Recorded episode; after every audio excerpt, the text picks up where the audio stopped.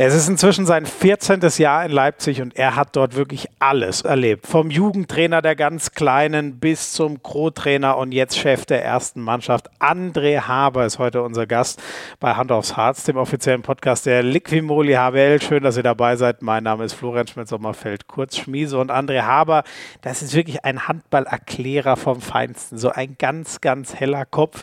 Und das will ja echt was heißen, dass die Fußstapfen von Christian Prokop für ihn in Leipzig nicht zu groß waren. Liegt vielleicht an seiner Abgeklärtheit, denn er erzählt uns, es gab nur zwei Spiele, wo er so richtig, richtig nervös war. Und die waren erstaunlicherweise schon im Jugendbereich. Das war gar nicht mit der ersten Mannschaft von Leipzig. André Haber nimmt uns richtig mit rein in seine Handballwelt. Wie sieht er den Handball? Er erzählt uns aber zum Beispiel auch, was er mit seinem Mentaltrainer, den er in Leipzig hat, bespricht. Und seine Welt ist auch eine Welt der Zahlen. Und die heutige Folge wird ja wieder präsentiert von der DKB, denn ihr könnt ja nächste Woche das erste Mal in dieser Saison den DKB-Spieler des Monats wählen, dann den für den September. Ihr kennt das, dass die Top-Spieler nach dem HPI-Wert, dem Handball Performance Index, zur Wahl stehen. Den haben wir übrigens nochmal modifiziert. André und ich waren auch in Düsseldorf dabei. Kurz vor Saisonstart haben wir uns nochmal zusammengesetzt und äh, da ein bisschen was dran geschraubt. Für euch die markanteste Änderung wird sicher sein, die Skala geht jetzt von 50 bis 100. 50 ganz schlecht, 100 eine absolute Granatenleistung. Ich finde, das ist viel selbsterklärender, finde die echt geil, diese äh, neue Lösung. Und ähm, wir werden Sprachnachrichten natürlich wieder hören. Die waren übrigens sehr, sehr witzig von André Habers äh, Kollegen, was sie da geschickt haben. Wir hören in der Auszeit von ihm rein, wo es richtig kracht und lernen auch so ein bisschen den Spleen von André Haber kennen. Stichwort Schuhe anziehen, laufen gehen und Begrüßungsverbot. Viel Spaß!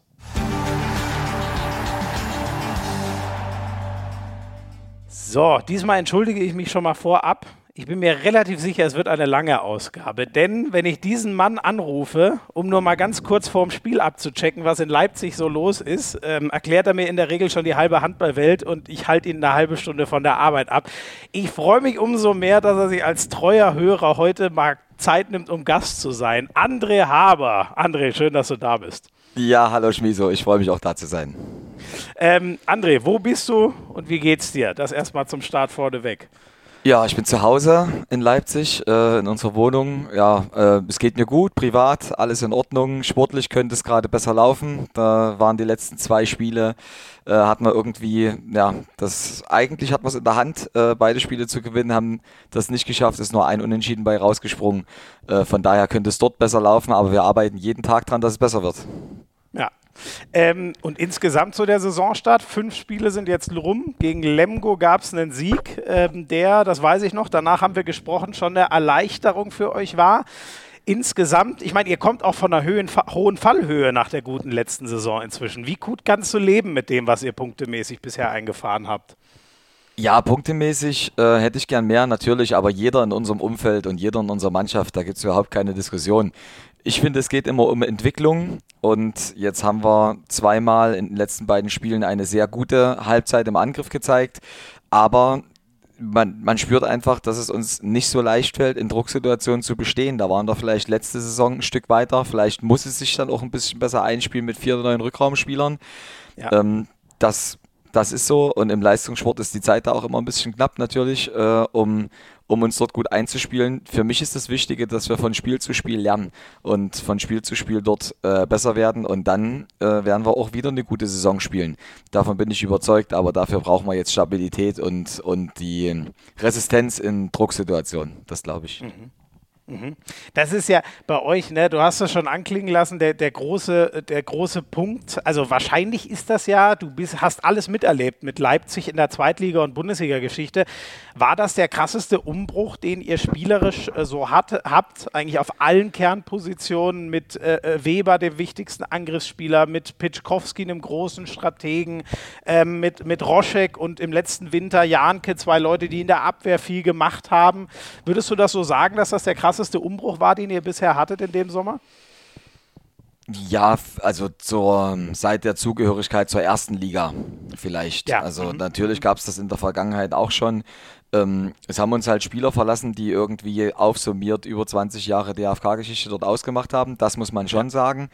Äh, Fakt ist, dass wir ganz tolle neue Jungs dazugeholt haben und natürlich war mein Wunsch, dass wir gleich, dass wir gleich auf dem Niveau weitermachen können. Das letzte Viertel der letzten Saison war unser stärkstes und wir haben ja, wir haben ja eine intakte Mannschaft, wir haben eine Mannschaft, die äh, dort gut funktioniert und ich glaube auch, dass die neuen Spieler gut integriert sind. Allerdings äh, zeigt sich das noch nicht so nicht, noch nicht so gut in Punkten, wie ich das gerne äh, wir wünschen würde und wie sich das die Spieler auch gerne wünschen würden, das ist da ganz klar. Ja. Ja. Wenn wir nochmal zurückspringen, das finde ich nämlich schon erstaunlich. Ich weiß noch genau, als wir telefoniert haben, das muss so im März gewesen sein, bevor ihr mit einer unfassbaren verletzten Misere nach Berlin gereist seid und eigentlich ausgemacht war, dass das eine klare Niederlage wird. Ich überdramatisiere es jetzt mal. Und ähm, da habe ich mich schon gefragt, oder ich habe dich ja auch gefragt, wie ruhig ist eigentlich so die Lage in Leipzig? Es ist ja total verständlich, dass ihr Probleme habt, aber was ist denn bitte eigentlich in diesem letzten Saison-Drittel passiert? Passiert, dass ihr noch die beste Saison eurer Geschichte platzierungsmäßig rausgehauen habt? Ja, wir haben viele, wir haben viele Spiele dann gewonnen. Wir haben viele Spiele auch in, in den letzten Minuten äh, dann tatsächlich äh, gewinnen können. Also das ist in der Handball-Bundesliga ganz oft so, dass die Spiele in der 50. Minute offen sind und dann entscheidet, wer spielt die letzten besten 10 Minuten oder die besseren 10 Minuten. Und das ist uns dort oft gelungen. Wir haben äh, dort noch tolle Siege gefeiert und dann waren wir schon in so einer Art Flow-Zustand, das kann man schon sagen. Also dann, dann lief es, dann äh, kommt dort Selbstbewusstsein, dann habe ich mit der Mannschaft eine eine Regel getroffen, dass wir für ein gewonnenes Spiel einen Tag länger freikriegen. Das hat uns auch nicht behindert äh, mhm. am Leisten, muss man ganz ehrlich sagen. Und so banale Anreize sind das, die da Ja, das, das, das weiß ich nicht. Vielleicht wäre das auch ohne den Anreiz gekommen, aber auf jeden Fall hat es den Spielern gefallen. Es hat ja. äh, riesig Spaß gemacht zu sehen, wie die Jungs auch die Einstellung aufgebracht haben. Also eben nicht so eine Saison, wo ganz, ganz lange keine Zuschauer da waren, irgendwie austrudeln zu lassen, sondern immer noch zu wollen, immer noch Gas zu geben. Äh, ich bin da demütig genug, um genau zu wissen, wenn wir zwei Niederlagen mehr haben in der, in der Phase, dann können wir auch Tabellenzehnter werden am Ende der Saison. Aber äh, zum Schluss geht es nicht darum, was wäre wenn, sondern zum Schluss geht es im Leistungssport darum, kommen die Ergebnisse oder nicht. Und da waren wir auf dem letzten Viertel der letzten Saison einfach stark und hatten eine gute Einstellung und alle wollten das unbedingt noch beweisen. Und umso schöner war dann Tabellenplatz 6. Ja. Wird sowas eigentlich in Leipzig dann, also du hast schon gesagt, es hängt natürlich wahnsinnig eng zusammen. Trotzdem, das ist ja was als Mannschaft, die noch jung in der Bundesliga verhältnismäßig ist, im Vergleich zu denen, die wei noch weiter oben stehen. Wird sowas eigentlich noch richtig gefeiert in Leipzig, dass man sagt, ey, unfassbar, wir sind wirklich Sechster geworden? Ja, irgendwie, ähm, das schwer zu beantworten. Irgendwie hatte ich persönlich das Gefühl, ich habe da schwer Abstand bekommen zu der Saison. Also es hat, es hat gedauert, äh, bis ich das dann so ja, für mich verarbeiten konnte. Wir hatten jetzt, ich glaube, wir haben uns vier Wochen freigenommen im Sommer. Gut, bei mir privat kam noch dazu, ich habe geheiratet. Das, äh, jeder, der das oh, gemacht hat, weiß. Vielen Gute Dank. Sache. Da ist viel zu tun. Ne? da ist viel zu tun im Vorfeld, ganz genau. Äh, von daher ging es dort ein bisschen stressig weiter nach dem Ende der Runde. Aber ich merke das ja auch an äh, Medienberichterstattung oder so. Also ich glaube, wir waren eine Woche aus der Saison raus, haben das tatsächlich geschafft mit bester Saison, die beste Platzierung. Und äh, Carsten Günther wurde in einem Interview schon gefragt, was die Ziele für die neue Saison sind. Und da, als ich das gelesen habe, da war ich noch so weit weg davon und habe gar nicht an die nächste Saison gedacht, irgendeine ja. Zielstellung auszugeben. Und war einfach nur damit beschäftigt zu sagen, okay, äh, auch nochmal zurückzugucken, warum ist uns das denn gelungen? Also ich habe den Jungs am letzten Tag, als wir in Hannover gespielt haben, haben wir dann äh, Ansprache gemacht am Bus. Und da habe ich auch gesagt, es gab zwischenzeitlich eine Phase, wo wir irgendwie Tabellen 11. oder 12. waren oder so. Und ähm, im März war das, denke ich, wo wir auch gesprochen haben mit dem Berlin-Spiel. Und mhm. äh, da standen die Weichen nicht gut für uns. Und dann dort so rauszukommen und so weiterzumachen, das hat mich stolz gemacht auf die Mannschaft auf jeden Fall. Ja, und ähm, der, der, der Sommer, äh, wobei dann, dann bleiben wir gleich bei der Hochzeit. Das soll ja hier auch den zweiten Teil, da werden wir noch viel mehr über deinen persönlichen Weg und so auch reden. Aber das, war das äh, für die, was hast du so organisiert? Ich muss immer an meine zurückdenken. Ich habe leider alles meiner Frau überlassen. Ich habe die ganz schlecht unterstützt. Hast du so richtig mitgeplant an der Hochzeit? Hattest du auch einiges äh, Wichtiges in der Hand? Naja, zumindest haben wir äh, viele Sachen abgesprochen und Termine gehabt mit Leuten, die uns geholfen hatten, dort mit Dienstleistern. Also das war, war für mich schon interessant zu sehen, dass es wichtig ist, ob eine Serviette gelegt, gefaltet, geknotet ist, äh, dass es wichtig ist, die, die Farben zu kennen. Und äh, seitdem weiß ich, dass es die Farbe Blush gibt. Das war mir davor nicht bewusst. Also das... Äh, Welche Farbe? Blush. Das ist so ein ganz helles Rosa. Also hoffentlich erzähle ich jetzt keinen ah. Mist und habe es mir falsch gemerkt, aber zumindest äh, habe ich es da so wahrgenommen. Und ja, wer, da, da kannst du mir alles erzählen. Ich, ich war so stolz drauf, dass ich dachte, ich weiß inzwischen, was Lachsfarben ist, aber ich verwende es immer noch regelmäßig ganz falsch. Es ist leider. Naja, also es war, es war natürlich nicht übermäßig viel zu tun, weil wir uns haben auch helfen lassen natürlich, aber mhm. klar stehen immer noch ein paar Entscheidungen an. Ähm, ja, das war lange nicht klar, geht das, geht das nicht. Das ist natürlich auch ja. ein Stressfaktor. Äh, wir haben das relativ kurzfristig, also wir haben halt nie abgesagt und haben dann relativ kurzfristig davor gesagt, ja, findet alles ganz normal statt. Also das, cool. das Timing war schon perfekt und der Tag war super und äh, die Location war toll. Also da die Menschen vor allen Dingen, also darum ging es am meisten. Ja. Wer kann alles dabei sein? Wer kann den Tag mit uns genießen? Und das war hervorragend, ja.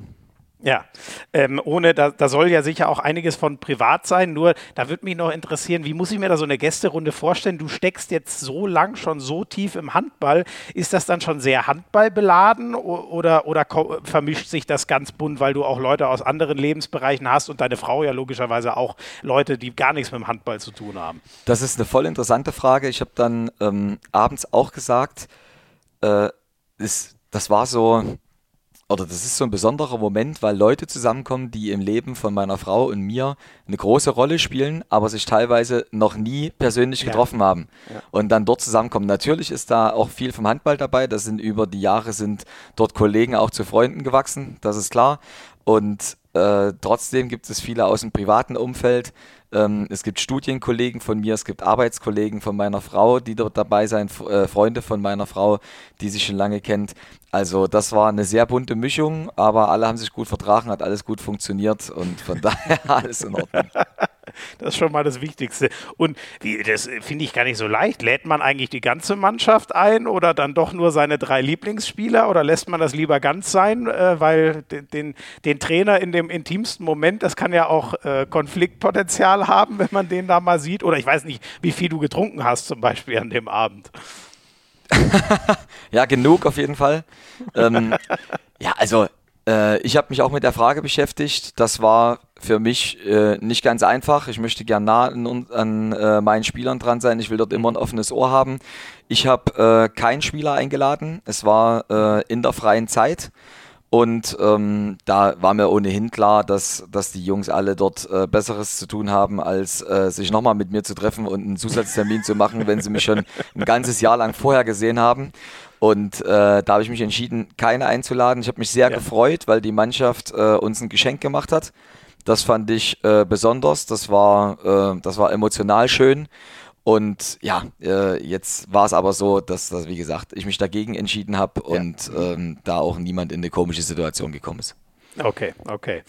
Sehr interessant. Äh, André, komm mal, äh, komm mal zum Handball zurück. Ähm, ihr habt ähm, einen Last-Minute-Sieg äh, gegen, gegen Lemgo gefeiert. Ihr habt es richtig spannend gegen den HSV äh, ge äh, gehabt. Da hättest du gerne, dass der äh, Schimmelbauer das letzte Ding nicht reingeworfen hätte. Nehme ich mal an, dann hätte er nochmal 27, 26 gewonnen. Und dann das ist ja vielleicht sogar, oder ich glaube so in der Wahrnehmung, das Spiel, was sicher alle mitbekommen haben, die zumindest so im Raum Leipzig-Magdeburg leben. Ihr habt ja ein irres Spiel abgeliefert am Sonntag. Das war emotional am Ende auch richtig hitzig. Ihr seid super zurückgekommen nach einer ersten Halbzeit, die, nehme ich mal an, dich nicht besonders glücklich gestimmt hat. Was bleibt so ein paar Tage danach? Wir sind jetzt zwei Tage nach dem Spiel noch hängen bei dir. Ja, das tut natürlich immer noch weh, dass wir dort äh, nicht Punkte mitnehmen konnten. Wir hatten die Chance auf beide. Äh, wir haben uns toll gesteigert in dem Spiel. Nach dem Spiel auch wieder eine Geschichte vom Bus, wo wir, wo wir Ansprache machen. Nach dem Spiel habe ich den Jungs auch gesagt, wir haben wieder gezeigt, wie viel Potenzial in uns steckt. Leider gibt es dafür im Leistungssport gar nichts, außer Lob und das äh, kann man nicht ausbezahlen äh, im Sinne von Punkten oder Tabellenplätzen.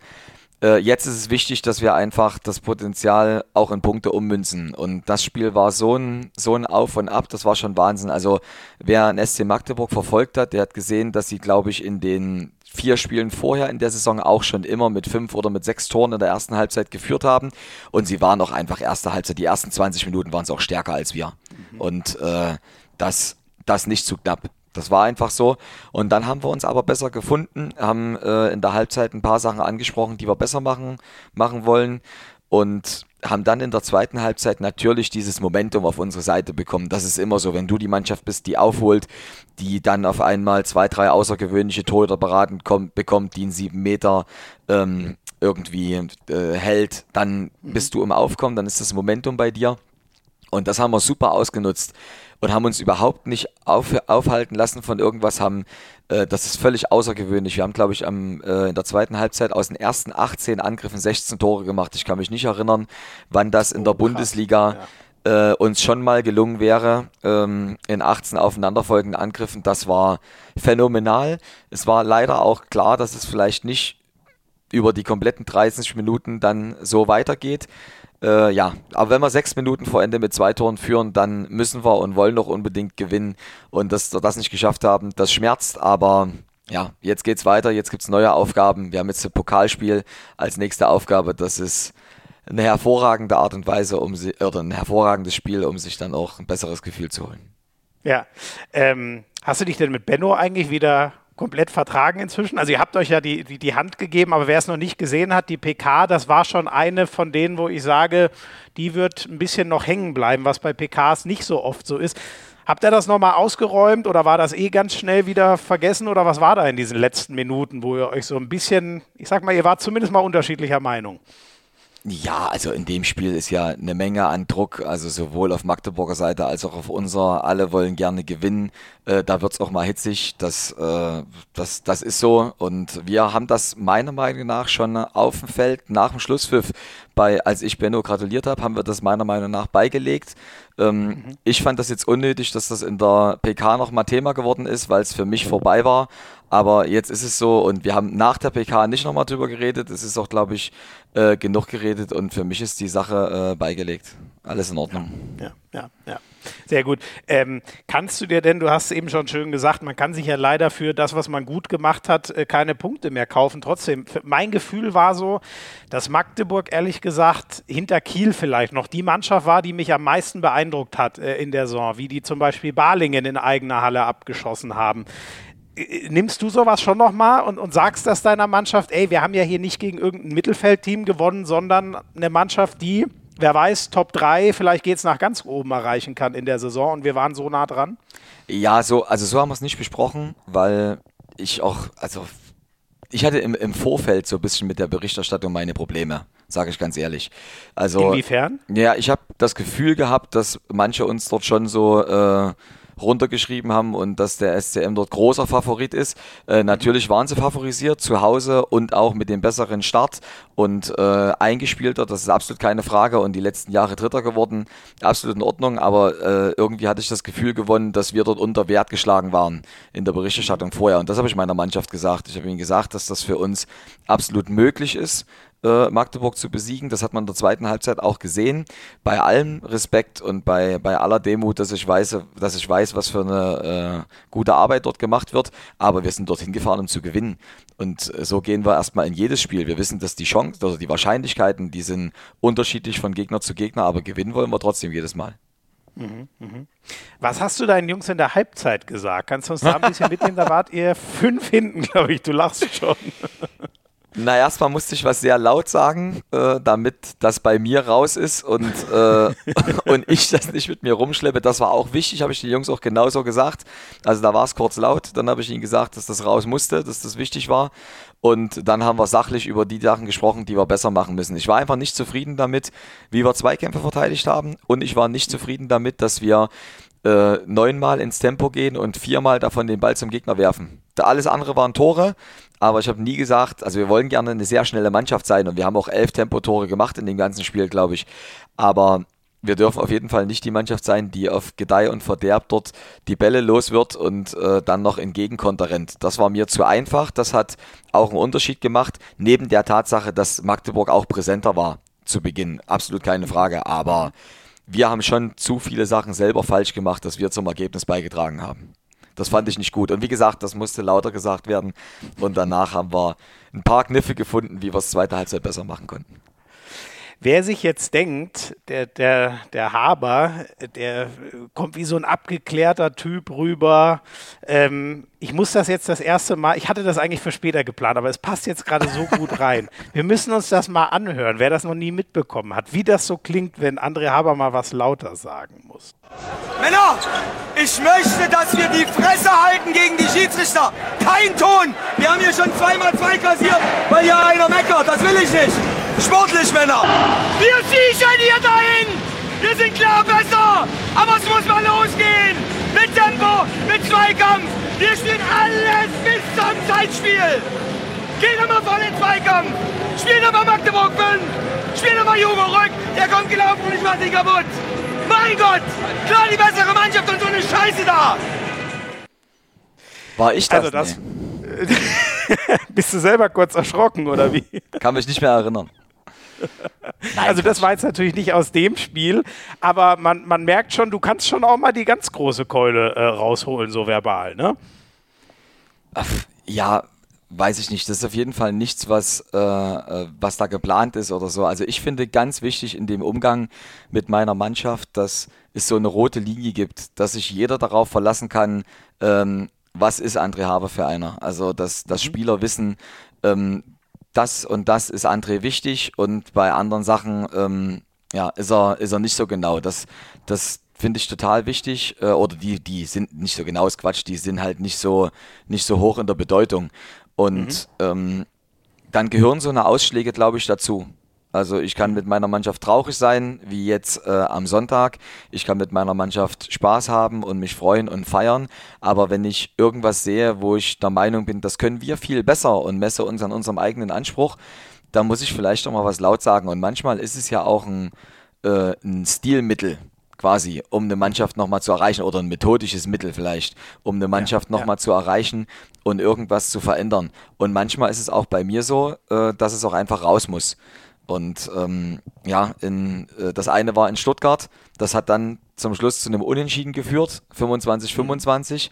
Äh, und das andere, das ähm, konnte, ich jetzt, äh, konnte ich jetzt gleich gar nicht zuordnen, aber ja, so eine Disziplin gegenüber Schiedsrichtern ist dort auch wichtig und uns nicht davon ablenken zu lassen, was wir eigentlich vorhaben. Weil das ist immer so schade, wenn wir Energie an Sachen verlieren, wo wir das nicht, wo wir sie nicht verlieren dürfen.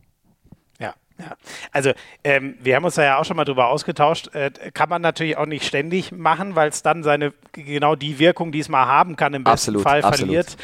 Aber für, für, uns bei, bei Sky ist das natürlich ein absolutes Geschenk und ähm, du weißt ja vielleicht auch, für mich kann es gar nicht zu viel Emotionen geben. Deswegen, ich, ich freue mich über sowas immer. Ich habe zwar auch noch lieber die positiven, aber ich finde, das, das ist irgendwie für mich Handball pur, dass sowas eben auch mal passiert. Ich weiß, ich weiß, dass das auch der Job ist und so. Ich habe äh, letztes, letzte Saison, ich wusste es auch schon, wir haben in Wetzlar gespielt und es waren... Ähm, es war irgendwie so, dass wir, wir haben das Spiel verloren und ich habe eine Zwei-Minuten-Strafe bekommen, was äh, aus meiner, also was ich, das war dumm, dass ich die bekommen habe. Also, mhm. dass ich es habe so weit kommen lassen, meine ich damit, weil das uns wirklich schadet. Eine gelbe Karte gegen Trainer, das ist kein Problem, finde ich.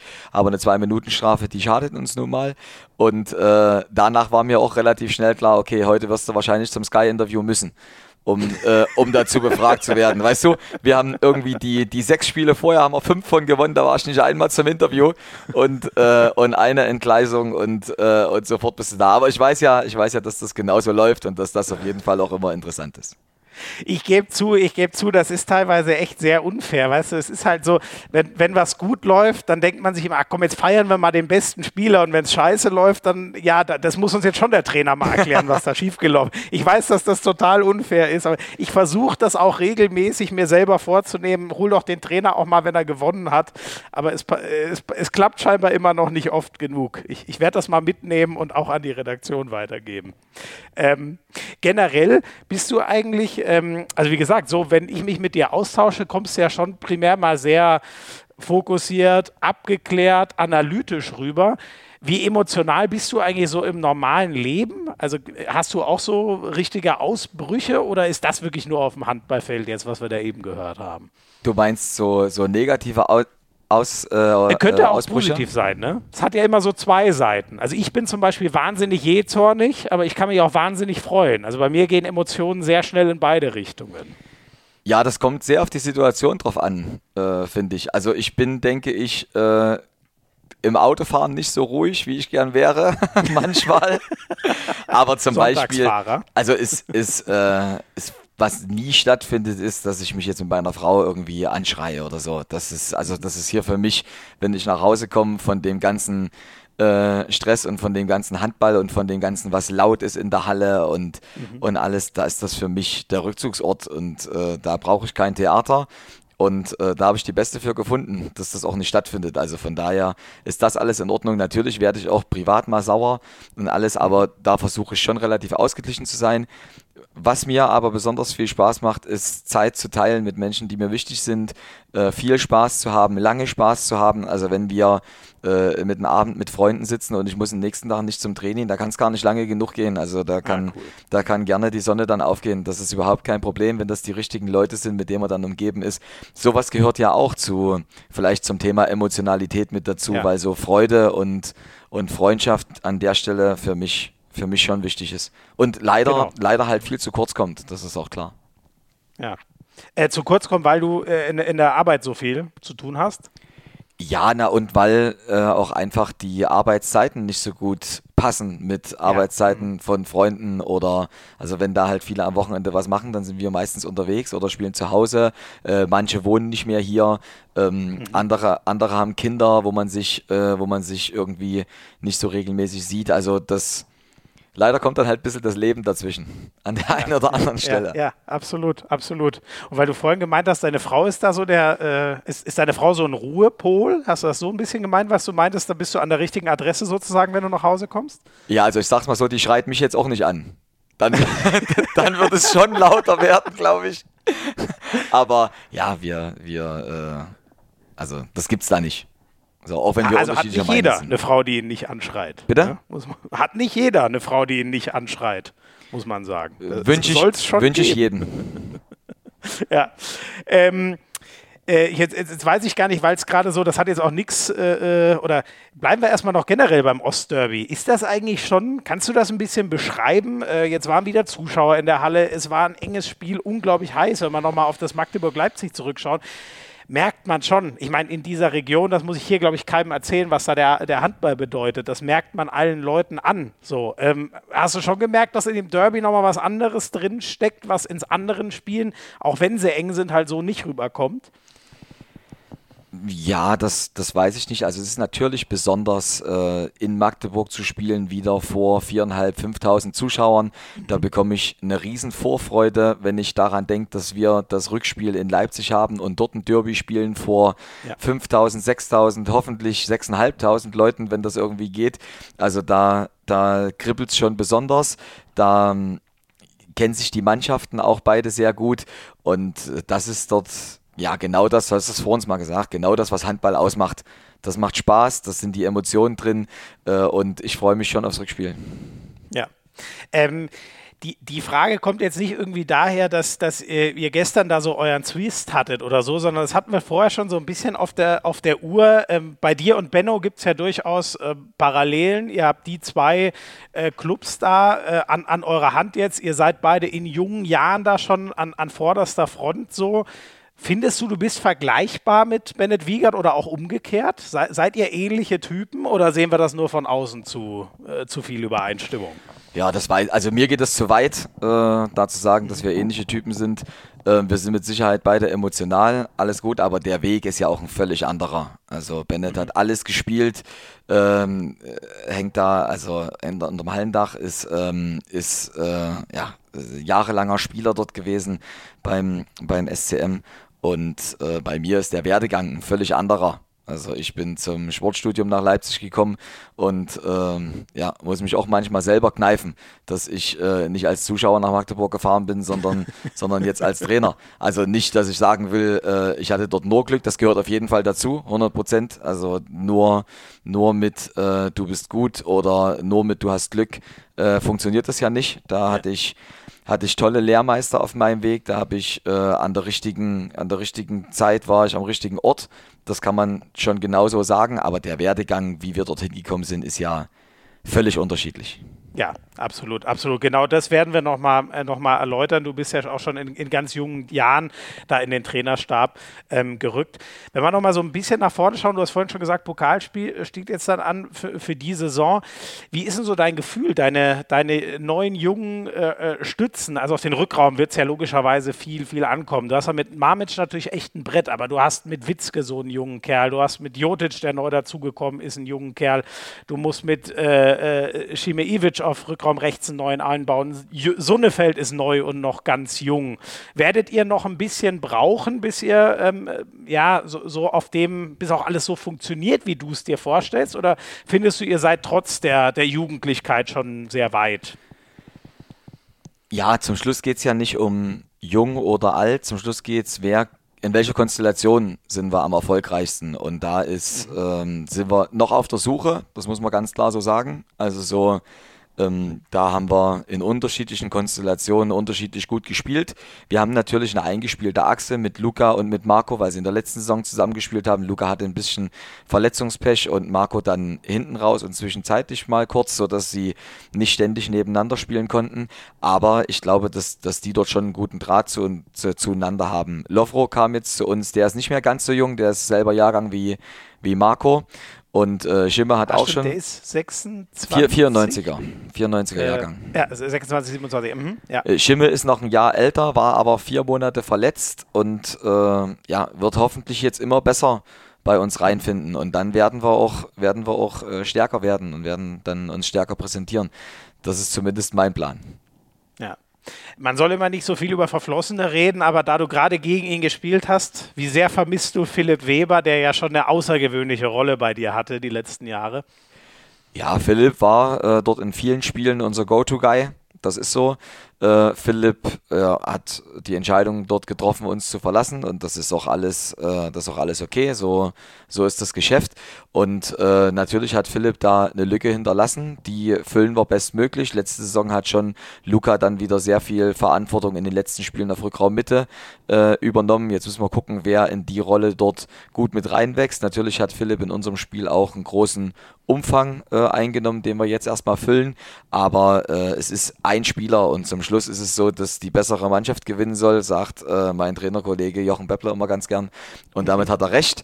Äh, und die bessere Mannschaft wird gesucht und äh, die wollen wir dann gerne stellen in Zukunft immer häufiger. Und da geht es nicht so sehr um Einzelcharaktere oder um Einzelspieler, sondern eben um den Mannschaftssport Handball. Mhm. Ihr habt äh, in Leipzig ja mit Weber auch den Mittelmann der deutschen Nationalmannschaft, zumindest die letzten Turniere, entwickelt. Wird Lu Luka Witzke das aus deiner Sicht auch irgendwann sein? Ich traue Luca zu, dass er äh, in die deutsche Nationalmannschaft kommen kann. Luca ist jung, Luca äh, muss das mit beständiger Leistung in der Bundesliga nachweisen. Und wenn er es schafft, dann freue ich mich sehr für ihn. Und dann bedeutet das für Leipzig, dass er bei uns gut gespielt hat. Und dann ist es eine Win-Win-Situation. Ja, so war es ja bei Weber im Prinzip auch immer. Ja. Ähm, ja. André, wenn man noch ein bisschen ähm, auf, äh, das werden wir nachher nochmal von, von Kollege Binder hören, äh, oder ich kann es jetzt schon verraten. Du bist ja ein sehr großer Statistik- und Zahlenfreund. Ha, weiß ich, habe ich mir auch nochmal sagen lassen. Wo kommt die Liebe bei dir zu den Zahlen her?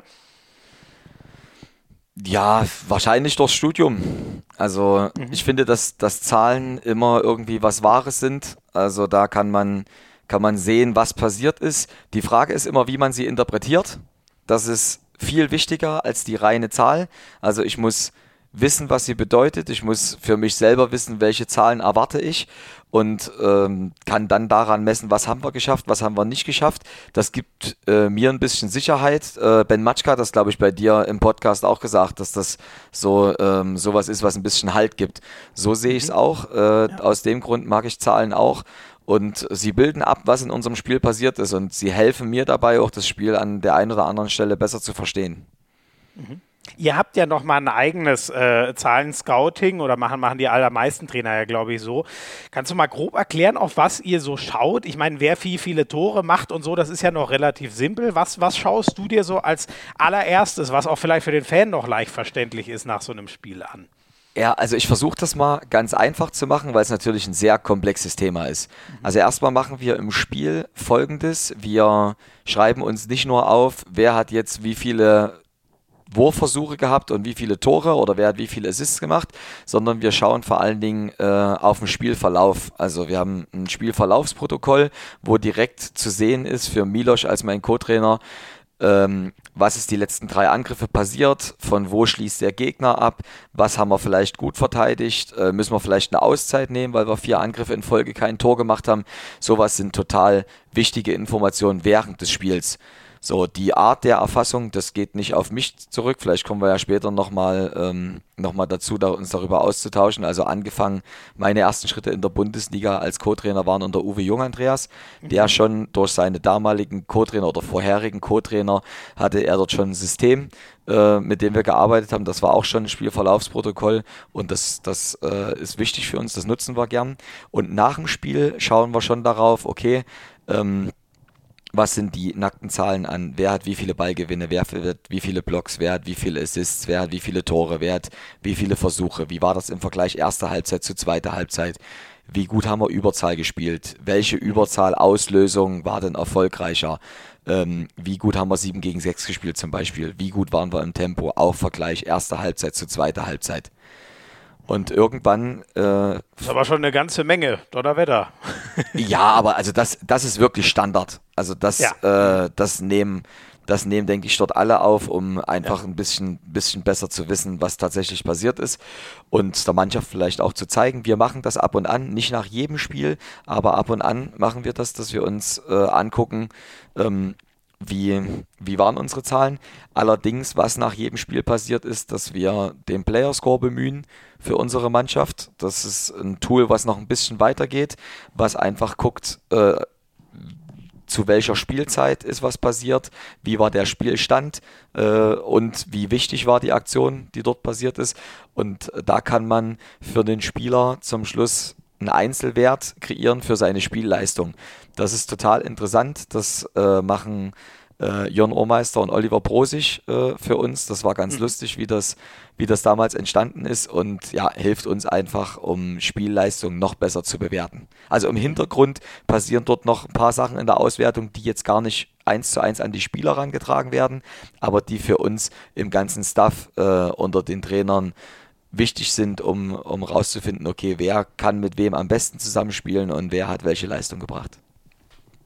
Der Player Score, äh, der geht ja dann schon so in die Richtung des HPI, der vielleicht von der DKB ins Leben gerufen auch schon äh, einigen Leuten hier was sagt. Wir haben uns ja leider nicht in Düsseldorf getroffen, ähm, ja. weil du Training hattest an dem Tag, aber wir waren beide beim äh, Weiterentwicklungsmeeting sozusagen für den HPI 2.0 und ähm, der geht jetzt auch dann live nächste Woche, wo ihn dann alle das erste Mal mitkriegen.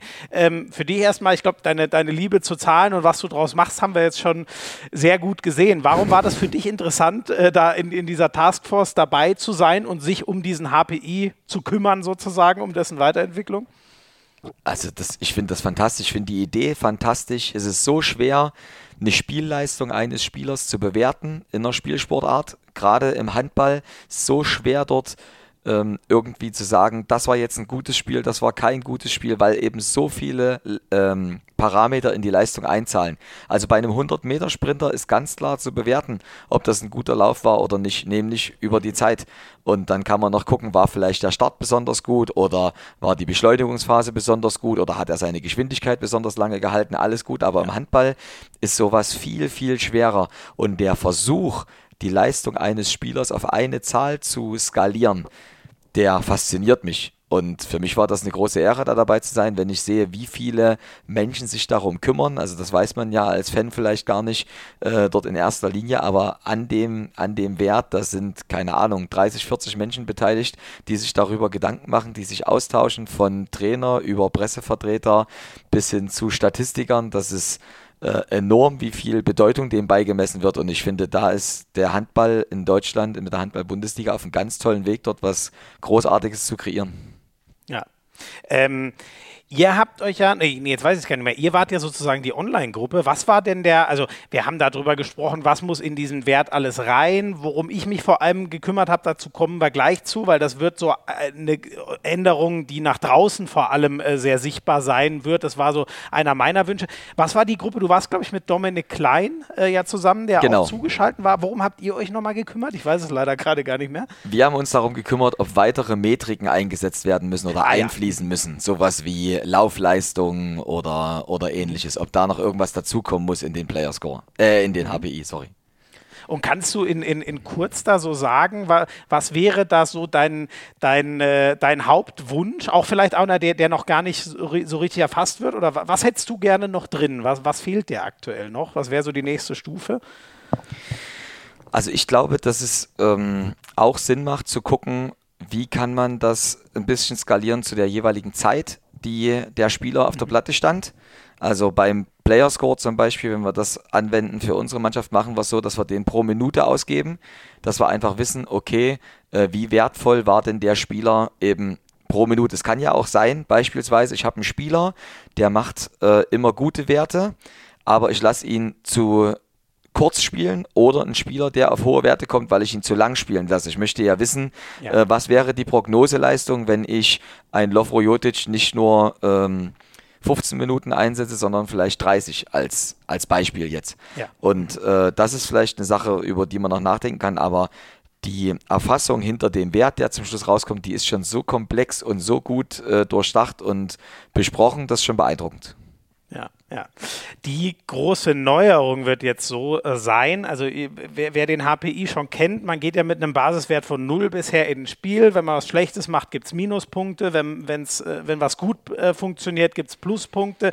Da haben wir noch mal ein bisschen dran gestraubt. Ähm, und äh, die, so die große Änderung, die euch alle da draußen wahrscheinlich auffallen wird, bisher war so ein Topwert ja Richtung 200, 180 war schon herausragend. Wir haben das jetzt auf eine neue Skala gepresst, die geht ab jetzt von 50 bis 100. Ähm, das kennt ihr vielleicht so ein bisschen aus den ganzen FIFA, Madden-Spielen und so. Da ist es ja auch so, dass die, die, die schlechten Spieler, die ja auch schon richtig gut sind, haben so einen 50er, 60er Wert und die überragenden haben einen, der Richtung 100 geht. Da geht es zwar um Skills und jetzt geht es wirklich um eine Leistung in einem Spiel. Wir haben da lang rumgedoktert. Mein großer Wunsch war, dass man sich irgendwas da annähert. Die Statistiker haben mir dann erklärt, was da alles geht und was nicht. Ähm, wie findest du das, André? Also für mich als als Medienvertreter ist das super. Ich kann jetzt ganz leicht erklären, es wird jetzt so sein, alles über 90 ist eine absolute Weltklasseleistung. Bei 80 sind wir schon richtig gut. Und wenn einer wirklich sich einer 50 annähert, was unser neuer Downwert ist, ähm, ja, dann wissen wir, dass das Spiel war jetzt nichts unbedingt, zumindest mal statistisch von, von dem Spieler. Kannst du damit auch leben oder ist dir das fast schon sehr äh, zu sehr zugefahren, was ich mir da gewünscht habe? Na, ich war am Anfang kurz skeptisch und habe gedacht, das versteht man doch auch so ganz gut. Aber als ich äh, gestern im, im Online-Meeting mal so ein Beispiel gesehen habe, wie es skaliert ist äh, auf die 100er-Skala, da hat es mir schon gut gefallen. Ja, das ist, äh, das ist eindringlich, das macht Vergleichbarkeit zumindest auf der jeweiligen Position und ist, glaube ich, auch für den, für den Fan als Konsumenten dann gut zu verarbeiten. Also mir hat das auch gut gefallen gestern. Sehr cool. Wenn auch du damit leben kannst, ich weiß, die Statistiker müssen da noch mehr Kröten schlucken, die hätten das alles gern noch viel aussagekräftiger. Ich bin da sehr froh drum. Wir hatten auch mal die Diskussion, ob man echt so eine Prozentrange von 0 bis 100 nimmt. Ich bin mit dem, was jetzt kommt, echt sehr happy und freut euch drauf. Ab jetzt, wenn ihr den Spieler des Monats äh, wählen dürft, dann werdet ihr immer da das hat André schon gesagt, auf der jeweiligen Position den äh, Top-Wert nehmen. Und wenn ihr einen seht, der 100 hat, das heißt dann in dem Fall, das vielleicht noch kurz als Erklärung, der hat einen Wert in dem Spiel geschafft, den hat kein einziger Spieler in der letzten Saison erreicht. Das ist der gedachte 100%-Wert sozusagen, der sich dann über die Zeit auch ein bisschen wieder verändern kann. So, ich hoffe, ich habe das jetzt einigermaßen verständlich ähm, erklärt. Das würde mich noch ganz abschließend interessieren, André. Ich weiß gar nicht, ob du da so einen Überblick drüber hast. Wüsstest du jetzt schon, wer dein Spieler des Monats in der, in der HBL wäre? Wer dann zur Wahl steht? Kommt erst nächste Woche raus. Findest du, es gibt einen, der richtig überragt hat jetzt schon zum Saisonstart im September? Das ist schwer, äh, jetzt an der Stelle zu sagen. Ähm, vielleicht ist es Magnusson vom SC Magdeburg, mhm. das könnte ich mir vorstellen, aber äh, wissen tue ich das nicht. Nee, da ich, äh, habe ich jetzt keinen weiteren Kandidaten, den ich da gleich nennen könnte. Und in, in deiner, wen, wen würdest du aus deiner Mannschaft rausstreichen? Habt ihr, hättest du einen September-MVP Leipzig intern, den du uns sagen könntest? Also ich hätte, es, ich hätte es am liebsten so, dass jedes Spiel jemand anders für uns die Kohlen aus dem Feuer holt oder zum Held wird. Dann sind wir nämlich schwerer auszurechnen, dann sind wir, dann sind wir schwerer vorzubereiten für einen gegnerischen Trainer. Also ja, weiß ich nicht. Wir hatten schon, wir hatten schon äh, unterschiedliche Leistungen von unseren Jungs und da hat uns unterschiedlich geholfen. Also ich denke an Joel, der uns dort mal geholfen hat, Luca mit einem guten Spiel. Ähm, wir, ja, wir hatten Marco mit einem, mit einem sehr guten Spiel. Also von daher gibt es einige Kandidaten und so verstehe ich auch Handball. Das, das wäre schön, wenn wir dort unausrechenbar für den Gegner sind. Ja. Wo du Marco schon ansprichst, das nehme ich jetzt noch als allerletzte Frage in den ersten Teil mit rein. Mir hat einer deiner Spiele gesagt, äh, für André ist Marco so mit der beste, wenn nicht der beste Mittelblockspieler der Welt. Ich hoffe, ich zitiere es jetzt nicht falsch. Ähm, da habe ich schon gestaunt. Kannst du das mal ein bisschen erklären? Was macht Marco Mamic so unfassbar gut in der Abwehr? Also ge gesagt habe ich meiner Meinung nach, dass es äh, für mich einer der besten Innenblocker in der Bundesliga ist. Das, ah, so äh, ist es, okay. Aber Dann natürlich, natürlich ist die Bundesliga auch äh, in meinen Augen immer noch die stärkste Liga der Welt. Und äh, ich habe ja auch nicht gesagt, dass er zu den dreien gehört, sondern ich habe äh, das schon bewusst so formuliert. Und ich finde, dass Marco sehr gut verteidigt. Ich finde, dass er ein cleverer Verteidiger ist, der äh, nicht nur blockt, sondern auch, und das ist mit seiner Körpergröße vielleicht, äh, vielleicht gar nicht so normal oder mit Sicherheit gar nicht so normal. Er kontrolliert viele Zweikämpfe. Also es gibt mhm. selten Situationen, wo er einen Zweikampf dort klar verliert. Das ist äh, mit über zwei Metern, wie gesagt, äh, vielleicht manchmal eher selten. Und ja, Marco hat dort äh, eine gute Ausbildung genossen, ist äh, in meinen Augen einfach ein guter Deckungsspieler, der auch seine Nachbarposition besser macht. Also es äh, hilft, glaube ich, einigen von unseren Jungs auch neben ihm zu decken und dort Anweisungen zu bekommen und, und sich an ihm zu orientieren. Deswegen habe ich das gesagt und äh, stehe auch absolut dazu, ist gar kein Problem. Ja. Finde ich immer sehr, sehr spannend, sowas mal zu hören, weil ich finde gerade, ähm, ja, gerade so Abwehr, das ist von außen, geht oft schnell unter, weil man dann doch sieht, wie toll es der Angriffsspieler äh, äh, spielt und kriegt teilweise vielleicht gar nicht mit, wie, wie überragend da einer hinten drin äh, gedeckt hat. Ich würde gerne noch, würd gern noch eine Sache dazu sagen, ja, die mir noch einfällt. Gerne. Für uns ist Tempospiel auch ein ganz, ganz wichtiges Mittel und das geht ja aus der Deckung los. Und da äh, mag ich immer, wenn auch ein Feldspieler, also lieber die Rückraumspieler als die Kreisläufer, sage ich auch ganz ehrlich. Aber wenn ein Rückraumspieler einen guten ersten Blick hat für eine Situation, weil es nützt uns nichts, wenn unsere Außen feilschnell und gut antizipativ abgehen und die Chance haben auf erste Welle, aber wir sie im Spiel fünfmal übersehen. Und äh, das ist, das zählt für mich auch zu einer, zu einer Qualität. Nicht unmittelbare Deckungsqualität, aber halt die aus der Deckung raus die Tempoeröffnung. Und den Kreisläufern traust du da nicht? Vernünftige den, Pässe zu spielen. Den traue ich zumindest weniger als den Rückraumspielern. ist also ja auch nicht es kommt drauf an, es kommt drauf ne? an, wie, wie lang der Passweg ist. Kommt drauf an. Ja, ja, ja. Sehr schön. Anne, ich danke dir schon mal sehr für Teil 1. Ähm, jetzt machen wir ein kurzes Break und dann äh, reden wir vor allem so über deinen Weg, der wirklich äh, ein außergewöhnlicher ist. Das kann ich schon mal vorne dran stellen. Bis gleich. Anne, du kommst ja schon aus dem, kann man das noch sagen, Großraum Leipzig? Es ist, glaube ich, so ein halbes Stündchen, Stündchen äh, südlich, wo du geboren bist, ne? Genau, so 70 Kilometer südlich, äh, eine Stunde Fahrzeit. Ich denke, Großraum Leipzig ist da ein bisschen überzogen. Okay, das ist dann doch ein bisschen zu weit weg. Eher, ähm, eher die Region Zwickau oder, oder Chemnitz ist uns noch ein bisschen näher. Ja, das ist so, genau, leicht nördlich von Zwickau und Chemnitz ist es, glaube ich, ne? Genau, direkt an der A4. Das schöne ja. Merane, falls du es nicht noch erwähnst. Merane, genau, genau, genau. Doch, ich habe es auf dem Zettel. Ähm, ja, äh, da, wie, wie war das Leben da so? Wie bist du da so aufgewachsen? Das war ja sogar noch, als die Mauer noch stand, ne? Deine ganz frühen Lebensjahre, an die du dich wahrscheinlich gar nicht mehr so genau erinnerst. Nee, also ich habe ich hab, äh, dreieinhalb Jahre in der DDR gelebt, also mit Mauer hatte ich nicht mehr so viel zu tun.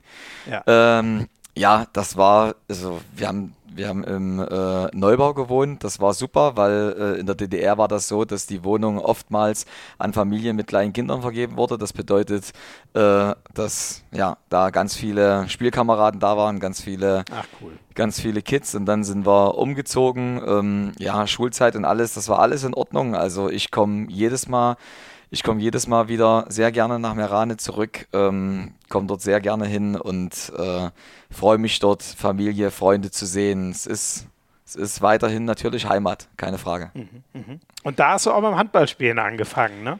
Genau, da haben wir äh, ein Schulturnier, glaube ich, gehabt. Da war ich, ja, keine Ahnung, dritte oder vierte Klasse, äh, zehn Jahre alt und da habe ich halt mit links aufs Tor geworfen. Und das ist ja oh. im Handball immer ein bisschen seltener. Und ja. dann hat das demjenigen Trainer, der dort war, äh, Dieter Jentsch, äh, dem hat das sehr gut gefallen. Und dann äh, wurde ich gefragt, Mensch, möchtest du nicht zum Handball kommen? Und dann hat das erst wieder so angefangen, meiner Meinung nach, in, in Merane mit Nachwuchshandball, damals noch beim SV Motor Merane. Äh, mhm. hat das damals begonnen und äh, wir waren dann auf einmal eine Nachwuchshandballmannschaft äh, wo ich lange Jahre dann immer der Jüngste war. Und es ist aber immer mehr geworden und äh, die Verantwortlichen im Verein haben äh, total dort die Werbetrommel ge gerührt, dass es ähm, dann irgendwann eine richtige Nachwuchsabteilung gab, dass dort mehr passiert ist, dass dort mehr entstanden ist. Und das ja, hat mich dann irgendwann nicht mehr losgelassen. Also ich habe dort die Nachwuchsmannschaften durchlaufen und äh, habe dann irgendwann auch im Männerbereich in Merane gespielt äh, leider jetzt nicht äh, in der ersten Mannschaft. Also ich war da schon beschränkt, was meine eigenen Fähigkeiten anbelangt hat. Ja. Auf jeden Fall trotz Linkshänder. Aber ähm, ja, ich hatte dort eine unglaublich gute Zeit und habe die Sportart so lieben gelernt, auf jeden Fall. Ja, ja. Was hast du denn gespielt? Rechts außen eigentlich? Oder? Rechts, rechts außen, viel rechts außen. Ja, ich glaube ein halbes Jahr mal in der A-Jugend äh, auf Rückraum rechts, kein Tor außerhalb 9 Meter, alles mit Rammeln und Wühlen und aber alles gut. Das war, also nochmal, das war Bezirksliga, das, aber es hat unglaublich Spaß gemacht. Ja, ja. Das ist ja das Wichtige, ne? dass man seinen Eingang zu dem Sport findet. Aber ums, also äh, man könnte sagen, der, der Spieler André Haber konnte dem Trainer nicht ganz das Wasser reichen. Also es hat, es hätte, ich war, ich sag's mal so, ich war nicht für höheres berufen als Spieler, auf jeden Fall nicht. ja. Aber das hast du jetzt als Trainer extrem eindrucksvoll geschafft. Du bist dann, äh, hast du glaube ich vorhin schon mal gesagt, ne, vor allem zum, zum Studium ein bisschen weiter nördlich äh, ge gegangen, nach, nach Leipzig. War da aber auch schon der Plan, äh, ganz klar beim, äh, beim Handball was äh, zu finden? Du hast dich ja vor allem erstmal im Jugendbereich dort angedockt als Trainer, ne?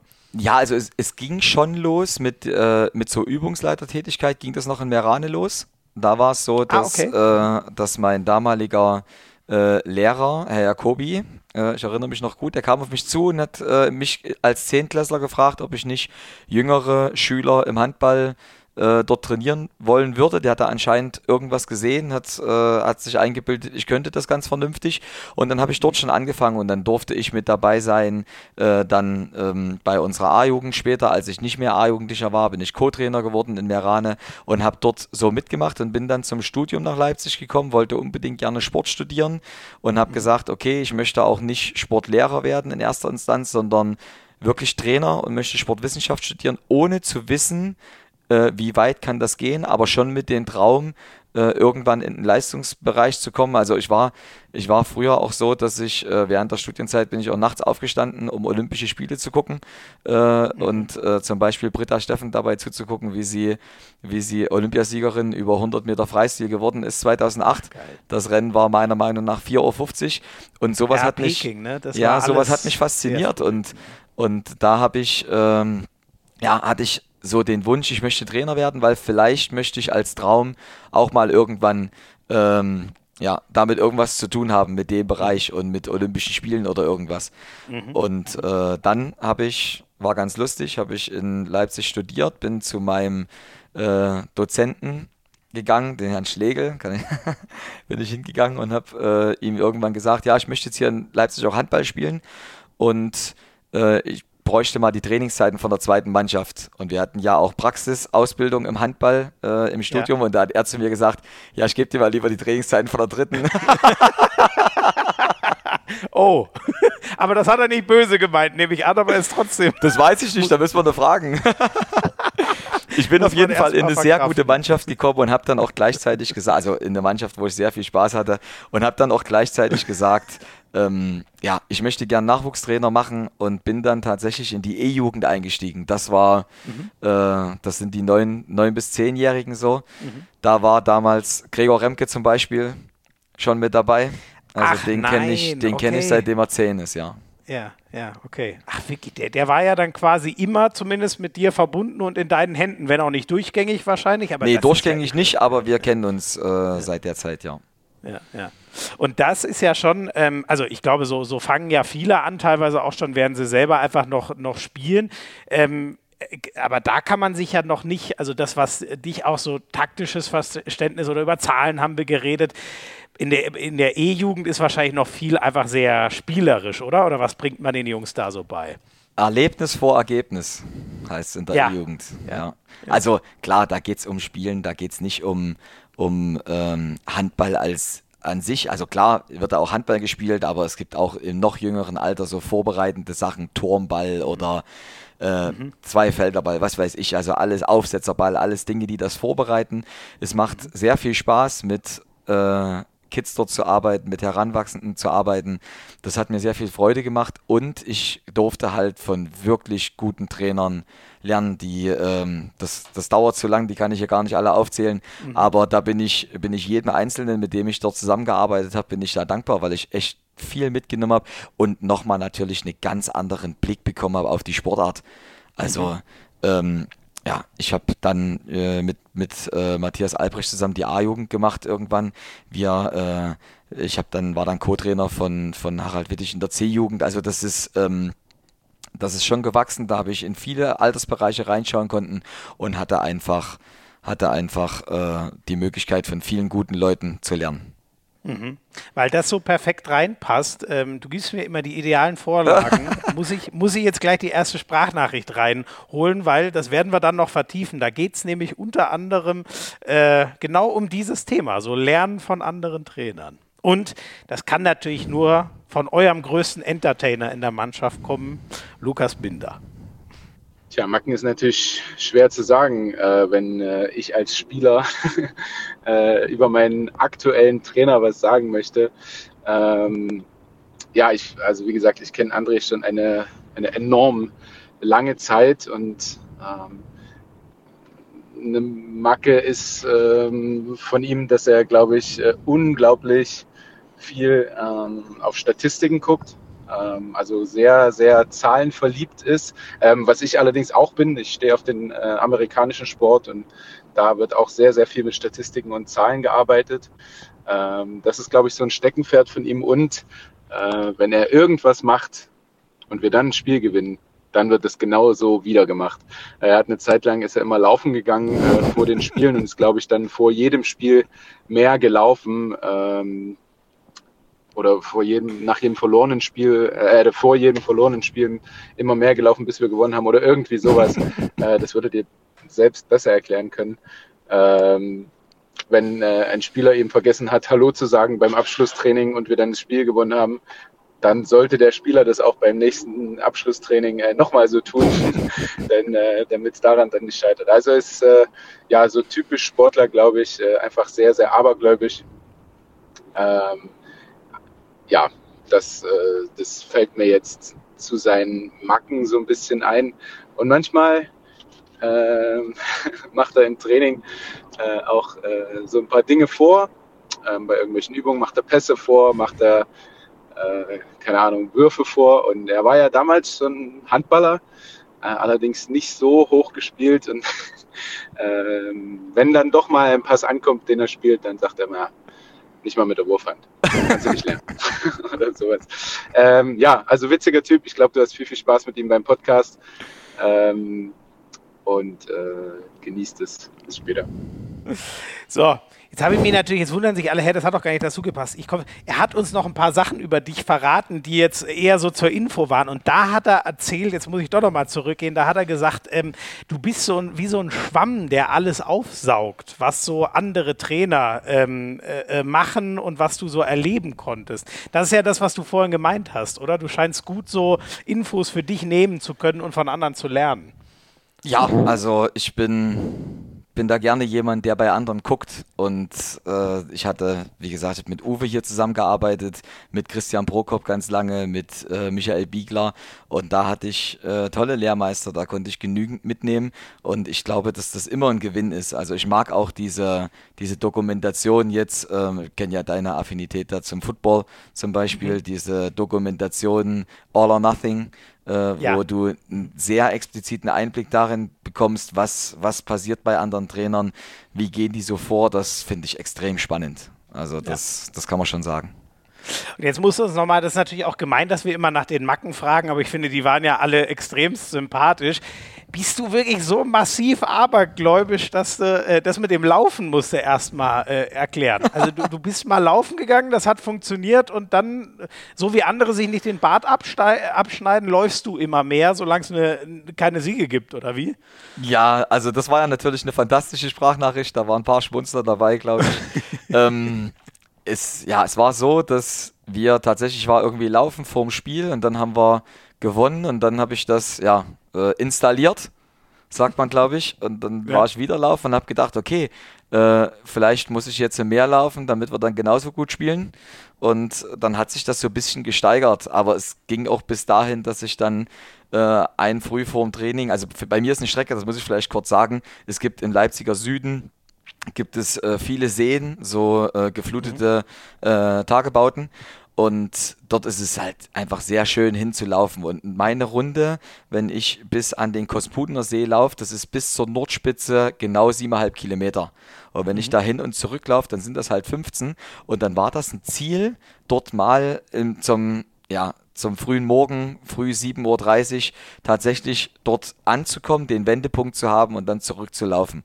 Naja, und das hat dann auch nicht mehr gereicht und dann musste ich nochmal einmal weiterlaufen und dann hat mir das Knie aber so weh getan, dass ich zwischenzeitlich schon zehnmal mit mir selbst in Verhandlung war, ob ich meine Frau anrufe und mich, also damals noch Freundin, ob ich mich abholen lasse, weil es nicht mehr geht.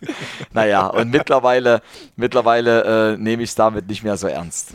Okay, also okay. Es, es soll auch bitte nicht so rüberkommen, als wäre ich extrem abergläubig, aber es ist schon so, dass ich mir vor dem Spiel jedes Mal den rechten Schuh zuerst anziehe. Das ist schon wichtig. Also wenn das nicht stattfinden würde, müsste ich sie nochmal ausziehen, glaube ich. Ach, wirklich? Okay, das ist so, das ist dein Tick. Der, der rechte Schuh, der Spleen, der zuerst sein muss. Mhm. Ja, zumindest. Also ich glaube, dass da die meisten Menschen haben da irgendwas Kleines so, aber Lukas hat schon recht, es läuft, es läuft viel dann gleich ab. Ja, ja. Und ähm, ähm, was hat er noch? Äh, äh, wen grüßt du nicht mehr? Oder wer war das damals, der, nee, der dir nicht mehr Hallo sagen durfte? Ich glaube, es war, ich glaube, es war mit Christian Severas, der irgendwie äh, dann schon da saß bei der Videobesprechung und ich sage, haben wir uns schon Hallo gesagt und er sagte Nein und äh, ich weiß gar nicht, ob wir uns dann Hallo gesagt haben oder nicht. Auf jeden Fall haben wir danach gut gespielt und dann habe ich das so ein bisschen versucht als Running Gag aufrechtzuerhalten.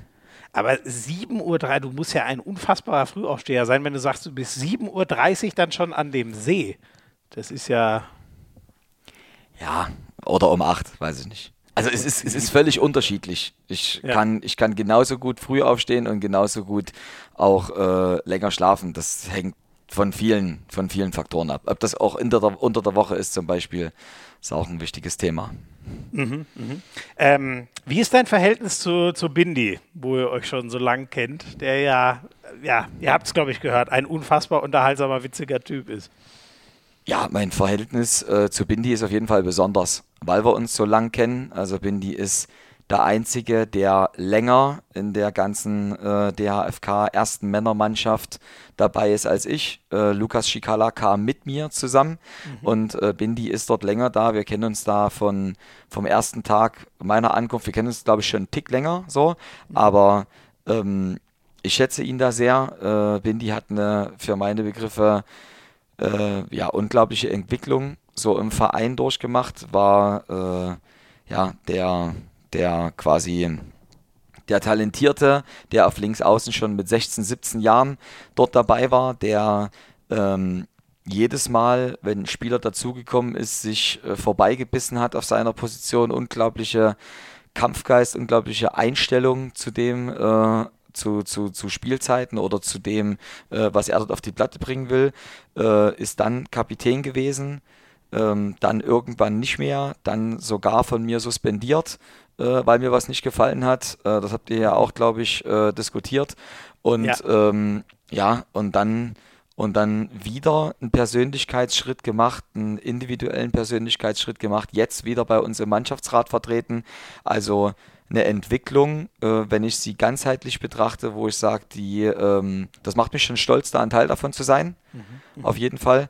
Das heißt nicht, dass wir heute nicht auch, äh, also Differenzen ist zu groß, äh, dass wir nicht heute auch mal äh, eine verschiedene Ansicht hätten im Spiel. Ja, ja. Dass, äh, dass ich dort der Meinung bin, ich muss was korrigieren. Das soll es gar nicht heißen. Aber Bindi ist jemand, der, ähm, ja, der, der steht schon für Leipzig und für das, was was äh, wir hier gerne verkörpern wollen als wirklich auch gebürtiger Leipziger Junge. Er hat die Geschichte mit der Suspendierung in der Tat mal erzählt. Kannst du sie aus deiner, aus deiner Sicht nochmal erzählen? Da haben sich die beiden ja nicht so ganz clever angestellt, er und Franz Semper. Ja, also das war in einer Phase, wo es uns als Mannschaft auch wirklich schlecht ging, wo wir nicht gut Handball gespielt haben, wo wir wenig Punkte hatten, wo äh, wir hinter unseren Ansprüchen hinterher äh, gelaufen sind. Und dann war das, also das war nicht so eine Sache, äh, das darf sich keiner so vorstellen, als wenn die beiden äh, bis früh um sieben irgendwo gewesen wären, aber sie haben gegen eine Regel verstoßen, die wir ganz klar festgelegt hatten. Und äh, gerade dann, glaube ich persönlich, gerade dann, wenn es nicht so gut läuft, sind alle nochmal mehr dazu verpflichtet, alles zu investieren und äh, äh, wirklich keinen Prozentpunkt irgendwo liegen zu lassen. Und das haben die Jungs in meinen Augen dann nicht getan und deswegen habe ich reagiert. Äh, aber äh, also das soll nicht heißen, dass man sich irgendwie, wenn es gut läuft, mal zurücklehnen kann. Aber ähm, in der Situation ist es mir äh, sehr sauer aufgestoßen und deswegen haben wir das gemacht. Und ich meine, das hat uns als Mannschaft äh, nicht geholfen, weil wir dann nach Kiel fahren mussten. Äh, zur Halbzeit aber 10-10, erinnere ich mich noch sehr gut an das Spiel. Aber ähm, ich glaube, dass es den beiden nicht geschadet hat. Mhm. Im Nachhinein. Die Entwicklung, ich meine, also bei Franz ist es jetzt schwer zu sagen, ne? Wir hoffen mal, dass er jetzt endlich gesund wird. Aber ja, toll, toll, toll, ganz liebe Grüße. Ja. Und du hast ja schon erklärt, ne, dass Lukas Binders Entwicklung ja dann offensichtlich auch so als Charakter nochmal noch mal besser gelaufen ist seitdem. Ne? Ähm, erinnerst du dich noch, wo und wie ihr euch kennengelernt habt? Das hat er uns nämlich auch kurz erzählt. Jetzt nicht in der Sprachnachricht, aber auf einem anderen. Du, du lachst schon, also du weißt das noch. Ja, ich kann mich erinnern. Äh, und möchtest du es teilen? Hat er es hat noch als Sprachnachricht geschickt? Ähm, er hat also er hat uns diese Infosprachnachricht geschickt. Da war jetzt noch ein bisschen was anderes drin, aber ich, ich, ich kann mal anschieben. Es war in einer Bar, von der, den, von der er den Namen aber nicht gesagt hat. Und das fand ich eine sehr interessante Side-Info. Die gleiche Bar, in der du auch deine jetzige Frau kennengelernt Ganz hast. genau so ist es. Ganz genau so ist es. Da scheine ich auf besondere Menschen zu treffen in der Bar, ja. ja, ja, das, ja. das ist eine Bar in Leipzig, wo man lange feiern kann, wo ähm, wo sehr gute Musik läuft, in, in meinen Augen gerade gerade äh, nachts sehr gute Musik. Und mhm. also ich bin nicht der, der jetzt so auf die typische Disco-Musik steht, das muss man dazu sagen. Ich höre dann lieber gerne mal ein äh, bisschen was Älteres. Das war auf jeden Fall ähm, ja in der Bar. In der Bar habe ich tatsächlich ein paar Jahre später äh, meine Frau kennengelernt und oftmals ist es so, dass dort irgendwie äh, die Bekanntschaften nicht in der Ehe enden. Bei uns hat das funktioniert. das war gut. gut. gut. dass du den Billy nicht geheiratet hast, versehentlich. Ne? Genau. auch passieren alles, alles in Ordnung. Aber wir sehen, uns, wir sehen uns fast genauso oft, wie ich meine Frau sehe, glaube ich. Ja, das glaube ich. Das ist so die, die Berufskrankheit ja. oder eben das Schöne, wie man Und, und beim Getränk haben wir uns kennengelernt, das kann man auch noch mit dazu sagen. Beim Getränk, ja. ja. ja. Sehr schön. Ähm, er hat uns noch gesagt, ähm, so, oder das Wort, was mir auf jeden Fall hängen geblieben ist, ist, ähm, dass du wahnsinnig akribisch bist und dass du so viel Videoanalyse machst, dass er teilweise Sorge hat, ob du über für deine Frau überhaupt noch genug Zeit hast. Ist das so, dass du da manchmal vielleicht sogar überdrehst und sie dich dann mal wegziehen muss vom Laptop oder Fernseher? Naja, also so schlimm sehe ich es nicht. Äh, vielleicht würde sie das anders beurteilen, das weiß ich nicht. Also es gibt ja immer was zu gucken. So, und ja. da geht es ja nicht nur um Videoanalyse im Sinne von unser nächster Gegner, sondern es gibt ja, da ist äh, am Mittwoch ist Champions League und dann ist EHF Cup und äh, zweite Liga spielt und äh, dann. Aber ist das nicht gerade die Gefahr? Weißt du, das geht mir als Journalist schon teilweise so, dass ich mir denke, boah, das muss ich doch eigentlich auch gucken und das muss ich doch eigentlich auch gucken. Und das ist für dich ja wahrscheinlich noch extremer, wo du so verwurzelt bist mit diesem Sport. Ja, aber also ich kann das auch schon, ich kann das auch schon gut, also abschalten kann ich nicht so gut, äh, aber ich kann, ich kann mir gut so ein bisschen den Freiraum nehmen, dass ich dann äh, ja äh, private Dinge mache. Das funktioniert schon. Was, ja. was man halt sagen muss, es arbeitet schon oft in meinem Kopf, dass ich denke, okay, was könnten wir noch tun? Was könnte vielleicht eine bessere Aufstellung sein? Was, wie können wir, wie können wir uns verbessern? Das sind schon Punkte, die, die oftmals bei mir rumschwirren. Aber ich glaube, dass ich da schon noch genug Zeit für Privates und so und so aufbringen kann, ja. Ich habe das natürlich, das muss man einfach mal so sagen, also ich habe das natürlich auch so kennengelernt, also über Christian Prokop und das stimmt ja, sagt man ja auch viel, dass er so äh, mit Video sehr akribisch arbeitet, da Video mhm. verliebt ist, aber das ist mittlerweile bei den meisten Trainern so zu 100 Prozent, also da das, da, da erzähle ich jedem Trainer, der das hier hört, ja nichts Neues und äh, bin dort mit Sicherheit nichts Besonderes. Das, das gehört einfach jetzt jetzt mit dazu. Aber wenn man halt sieht, wie hier auch generell im Verein gearbeitet wird, also wie Carsten Günther äh, als unser Geschäftsführer, wie, wie akribisch und energisch und zeitintensiv er arbeitet, dann ähm, ja, hat das natürlich auch eine Vorbildwirkung auf, auf äh, mich und bestimmt auch auf andere Mitarbeiter hier. Ja, Genau, das ist ja auch der Mann, der ja so als eine Person immer irgendwie sehr intensiv involviert, war, wenn es um dieses ganze Projekt äh, Leipzig ging, was ja echt eine Absolut. unfassbare Erfolgsgeschichte der, der letzten Jahre ist. Ähm, kannst du den Spieler auch noch dir einfach mal so, ich weiß nicht, so ein schönes Champions League-Spiel, kannst du dir das einfach so angucken oder arbeitet dir in dir da schon immer der Trainer? Oh, so könnt, das könnte ich doch auch mal ausprobieren oder das kann ich mir da rausziehen? Nein, kann ich voll. Also wir beide könnten ein Spiel zusammen gucken, ein bisschen quatschen dabei, äh, ohne ja. dass ich darauf achten muss, was war jetzt die Auslösehandlung oder das Deckungssystem oder wie ist gerade die Quote von irgendjemandem. Das kann ich auch genießen, auf jeden Fall. Ja, das finde ich ganz wichtig, weil das, finde ich, sollte man nie verlernen, weil dann wird es irgendwann vielleicht wirklich äh, nur noch Arbeit und gar nicht mehr Vergnügen und das ist, glaube ich, genau der Punkt, an dem man es nie kommen lassen darf. Ähm, bist du eigentlich eher so, ähm, äh, in, in, in Amerika sagt man Players Coach, also eher ein Kumpeltyp oder eher der, der harte Hund gegenüber den Spielern? Also ähm, der typische harte Hund, der mit dem, mit dem Begriff verbunden ist, den man sich vorstellt, der bin ich mit Sicherheit nicht. Also äh, ich versuche schon, ähm, die auf, auf die Spieler einzugehen und zu wissen, was, was hilft den Spielern jetzt, was ist ihre Meinung. Also ich setze mich schon äh, auch mit, äh, mit den Jungs zusammen, die bei uns im Deckungszentrum sind und wir besprechen nicht nur vor dem Spiel, sondern auch vor der Saison, äh, wie wollen wir verteidigen, warum wollen wir so verteidigen, was können wir besser machen im Vergleich zum Vorjahr.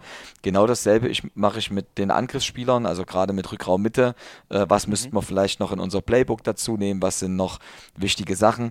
Das habe ich, das hab ich gelernt dass das wichtig ist.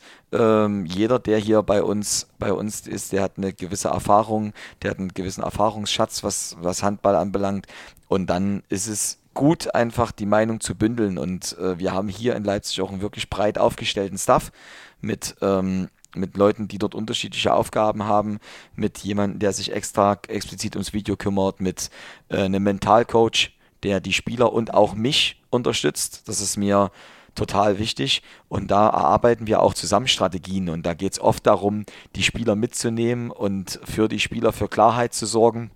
Ja, und natürlich muss es so sein, dass ich zum Schluss die Sachen entscheide und ich verantworte sie auch. Ich sage zum Beispiel, also eine Sache, die ich, die ich meinen Jungs sehr gerne sage, ist, äh, wir können, wenn meine Taktik oder irgendwas, wenn die nicht gut genug ist, alles klar, dann kann ich das gerne auf meine Kappe nehmen. Wir müssen aber bitte genau das machen, was wir auch machen wollten und was wir ja. miteinander besprochen haben. Dann haben wir nämlich eine Basis, wo wir auch zum Schluss gucken können, okay, woran hat es dann am Ende des Tages gelegen. Und mhm. das ist mir, das ist mir wichtig. Mentalcoach finde ich sehr spannend. Ich weiß nicht, ob du die Folge mit, äh, mit Götze, meinem Kollegen von Sky, auch gehört hast. Der geht ja auch äh, in die Richtung, fand ich sehr, sehr interessant. Was nimmst du dir persönlich mit äh, von so einem, also ohne da, das ist ja auch sehr privat teilweise oder das ist sehr intern, aber was du so mit uns teilen kannst, worum geht es da so ungefähr, wenn du mit dem Mentalcoach sprichst? Oh, da geht es um alles. Also da geht es äh, zum einen darum, ähm, was braucht unsere Mannschaft jetzt? Ist es gut, lieber ein bisschen äh, ein bisschen ähm, noch mehr zu sprechen, mehr zu kommunizieren. Äh, wen könnte man sich dort nochmal ranholen? Äh, braucht die Mannschaft Sicherheit? Braucht sie vielleicht ein bisschen mehr Anschub? Das sind ganz wichtige Sachen.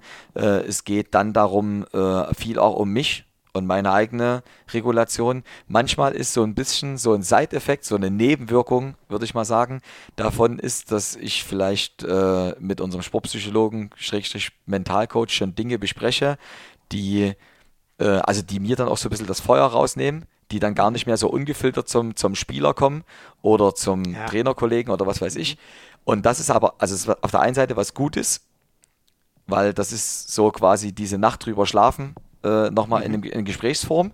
Und ja. äh, auf der anderen Seite ist es aber auch mal gut, wenn Sachen einfach rauskommen, damit das die Spieler auch sehen, wie jetzt eben in der Halbzeit in Magdeburg. Ja. Das finde ich, ja. Das finde ich total wichtig und das ist ein schmaler Grad, aber ich glaube, dass man bei Gesprächen nur lernen kann. Mhm. Und äh, so, so nehme ich das auf. Und der Mentalcoach ist auch, und das ist umso wichtiger, ein ganz wichtiger Bezugspunkt für die Spieler. Also, das, der Mentalcoach ist halt jemand, äh, wo die Spieler keine Abhängigkeit dazu haben. Also der wird nicht zu mir kommen und wird mir ja. Details erzählen. Der, ja. der bezahlt sie nicht, der wechselt sie nicht ein oder stellt sie auf. Äh, da ist die, die Verbindung eine ganz andere. Das ist, mhm. Mhm. Das ist äh, ein wichtiger, wichtiger Posten für uns. Also Sie können quasi was adressieren, was Sie belastet, was jetzt vielleicht schwierig wäre, wenn Sie es direkt an dich herantragen, so ungefähr, und dann erstmal mit dem Mentalcoach vielleicht eine Lösung erarbeiten, weil manchmal kann man es ja auch selber lösen, ne? Und es hängt gar nicht an einem anderen. Absolut. Und derjenige ist noch Profi auf dem Gebiet. Das kommt ja auch dazu. Ja. Also der, der Torhüter kommt jetzt auch nicht zu, zu, mir und fragt mich, was er beim nächsten Wurf besser machen kann. Der geht halt zu Milos Sputera und ja. fragt den. Und das, und das soll bitte auch so bleiben. Das ist in Ordnung so. ja, da hast du ja den idealen, ist ja, glaube ich, eh ein bisschen in Mode, ne? Also wenn, die ganz Großen gucken eh, dass sie einen extra Torwarttrainer haben und sonst der Co-Trainer als, als Torwarttrainer, ich glaube, Wetzlar macht das seit Jahren auch ganz ja. gut. Ist ja was, was so fast ein bisschen in Mode oder einfach auch sinnvoll ist. Ähm, Jetzt äh, sind wir nochmal beim Ungefilterten. Ähm, Bindi hat uns nämlich gesagt, er, er, er, hält dich für eine sehr gute Mischung aus einem Kumpeltrainer, der aber auch mal in den Hintern treten kann. Jetzt bin ich gespannt, ob du bereit bist, da eine klare Antwort zu, zu geben. Aber jetzt würde mich natürlich interessieren, wer am meisten Tritt in den Hintern braucht in deiner Mannschaft. oh, das ist auch, das ist auch unterschiedlich. Ich würde auch sagen, dass von Woche zu Woche unterschiedlich ist. Aber um bei Bindi zu bleiben, äh, der hat mal zu mir gesagt, äh, das fand ich auch gut, der hat zu mir gesagt, André, wenn ich alleine bin, dann kann ich mich nicht so pushen, wie wenn du daneben stehst und mitzählst oder mich anschreist. Ja. Ja. Das, das ist nicht, äh, also, oder anders gesagt. Genau, das ist ja gar nichts Negatives. Ne? Also ich meine das auch wertfrei. Ich bin auch jemand, der das regelmäßig braucht. Ich komme manchmal auch nicht aus dem Quark. Und so scheint Bindi dann teilweise auch zu sein. Das wollte ich ihm jetzt nicht unterstellen, aber zumindest, äh, zumindest hat er das gesagt. Und ist ja nicht hier, kann er eh nicht, kann er eh nicht abstreiten. Alles gut. Für die letzten drei Prozent braucht er dich als Trainer. Das ist ja dann auch genau richtig so. Ähm, du hast schon über deinen Videoanalysten gesprochen. Ich hoffe, jetzt bin ich beim, beim richtigen. Wer ist das, dein Videoanalyst? Ähm, Enrico Henoch hilft uns beim Video. und saß, und saß auch schon äh, letzte Saison ganz viel mit bei uns auf der Bank. Genau, ist das so ein äh, schleichender Übergang schon als zweiter Co-Trainer oder der kümmert sich ja noch um ganz viele andere Sachen, aber wie, wie, wird das entschieden, wann er dabei sitzt und wann nicht? Ja, in erster Linie ist Enrico, ähm, ist Enrico Trainer der U23, Videoanalyst mhm. bei der Bundesliga und auch äh, jemand, der scoutet bei uns, der mhm. dort äh, eine sehr große Expertise hat und ähm, letzte Saison war es so, dass die U23 nicht mehr gespielt hat aufgrund, ja. aufgrund der, äh, des Corona-Lockdowns. Ja. Und äh, dann haben wir seine Expertise genutzt und äh, wir haben ihn mit auf die Bank genommen. Bei den Auswärtsspielen zu Hause sitzt er mit demjenigen, der für uns die Spiele taggt, äh, sitzt er dort ähm, unterm Hallendach und guckt sich das an. Und ja, von daher habe ich mit ihm dort auch einen sehr guten Austausch und wir kreieren die Taktik vorm Spiel. Enrico ist jetzt jemand, der nicht zu, äh, nicht zu sehr dann natürlich sichtbar ist, vielleicht für die Leistung, aber ein wichtiges Puzzleteil, um, um eben Taktiken festzulegen. Ja. Der hat uns nämlich auch nochmal eine Sprachnachricht geschickt. Und auch da gibt es ein, zwei Schmunzler, wenig überraschenderweise ein bisschen auf deine Kosten, aber das wirst du ihm sicher verzeihen. Das mache ich bestimmt. Hallo André, hallo liebe Zuhörer, hier ist der Enrico, ähm, seines Zeichens zweitkleinster Trainer in Leipzig. Ich wiederhole nochmal, zweitkleinster Trainer und ich freue mich, äh, euch ein paar Infos über André mit, äh, zu teilen, mitteilen zu können. Äh, ja, wir kennen uns schon lange äh, über die, die Uni, haben dann auch zusammen äh, im Nachwuchs trainiert, jetzt äh, sind wir wieder zusammen bei der Bundesliga und ich muss schon sagen, äh, über die ganzen Jahre, was mir immer besonders gut an dir gefallen hat, André, ist, dass äh, du auf jede Meinung aus deinem Trainerkolleg sehr viel Wert legst legst, dass du versuchst, jedem das Gefühl zu geben, äh, dass er wichtig ist äh, und versuchst auch jeden mit einzubinden. Ähm, ansonsten muss ich sagen, ziehe ich immer wieder meinen Hut bei unseren Online-Quiz-Runden über dein vielfältiges Wissen, sei es im Sport, sei es äh, in der Politik, sei es in allgemeinen äh, Wissenssachen. Äh, das ist schon stark. Ähm, ja, und ansonsten finde ich, dass du halt nicht nur ein guter Trainer bist, sondern halt auch ein guter Freund. Ja, wir haben uns auch schon äh, privat über viele Sachen unterhalten können. Äh, das war mir immer sehr, sehr wichtig. Was ich jedoch nicht teilen kann, ist äh, deine Liebe zum Fahrradfahren. Das haben wir im Sommer, glaube ich, im Trainingslager gesehen. Trotz E-Bike war das äh, für dich Spaß, für uns war es Qual.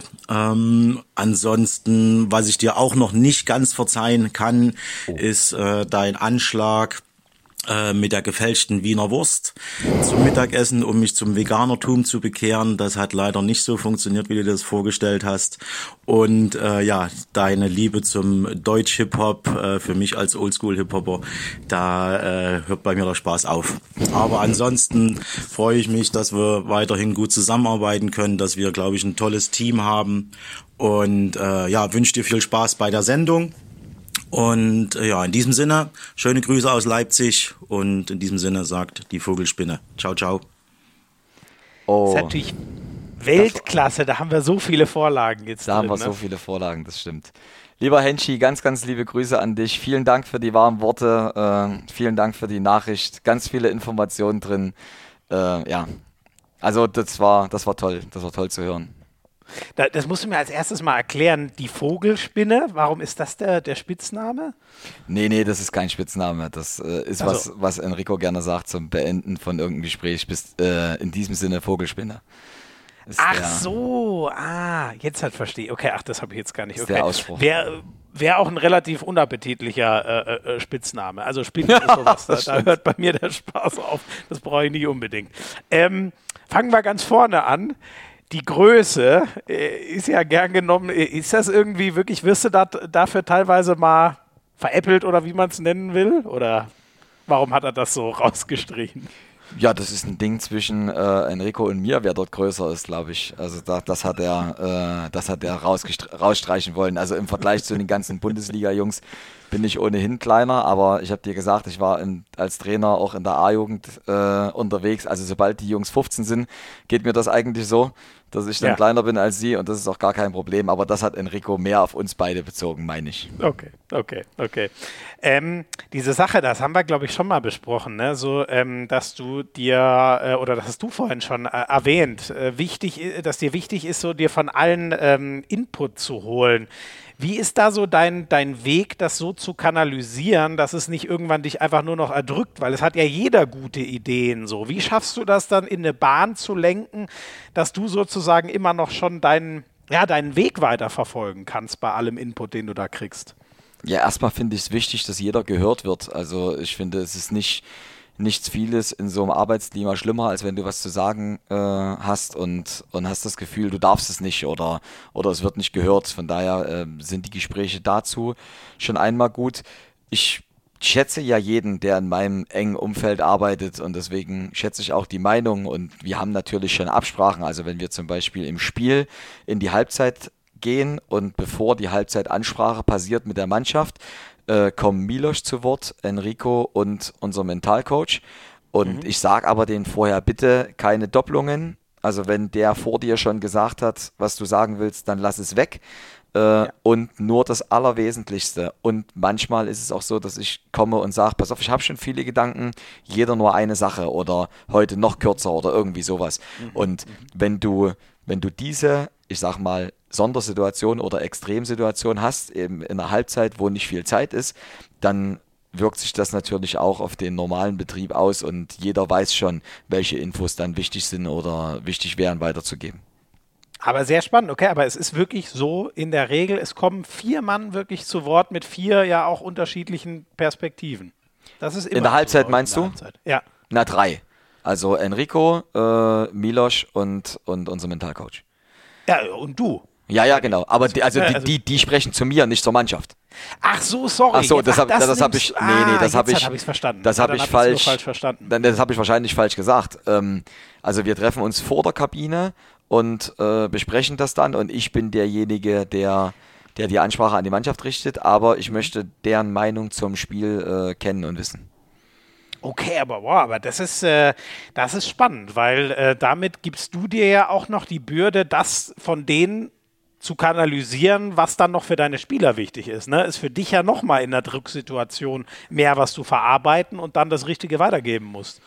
Ja, aber die erzählen ja alle Sachen zum Spiel. Also die, da geht es ja nicht darum, was gestern bei den Simpsons war, sondern Nein, das die, die haben da schon, die, die haben da schon äh, sehr gute Sachen gesehen und können dort deshalb okay. sehr gut helfen. Also das, das passt schon. Und es ist ja, ja auch okay. so, also selten ist es so, dass jetzt jemand was sagt, was ich völlig anders sehen würde, sondern das äh, ergänzt sich meistens.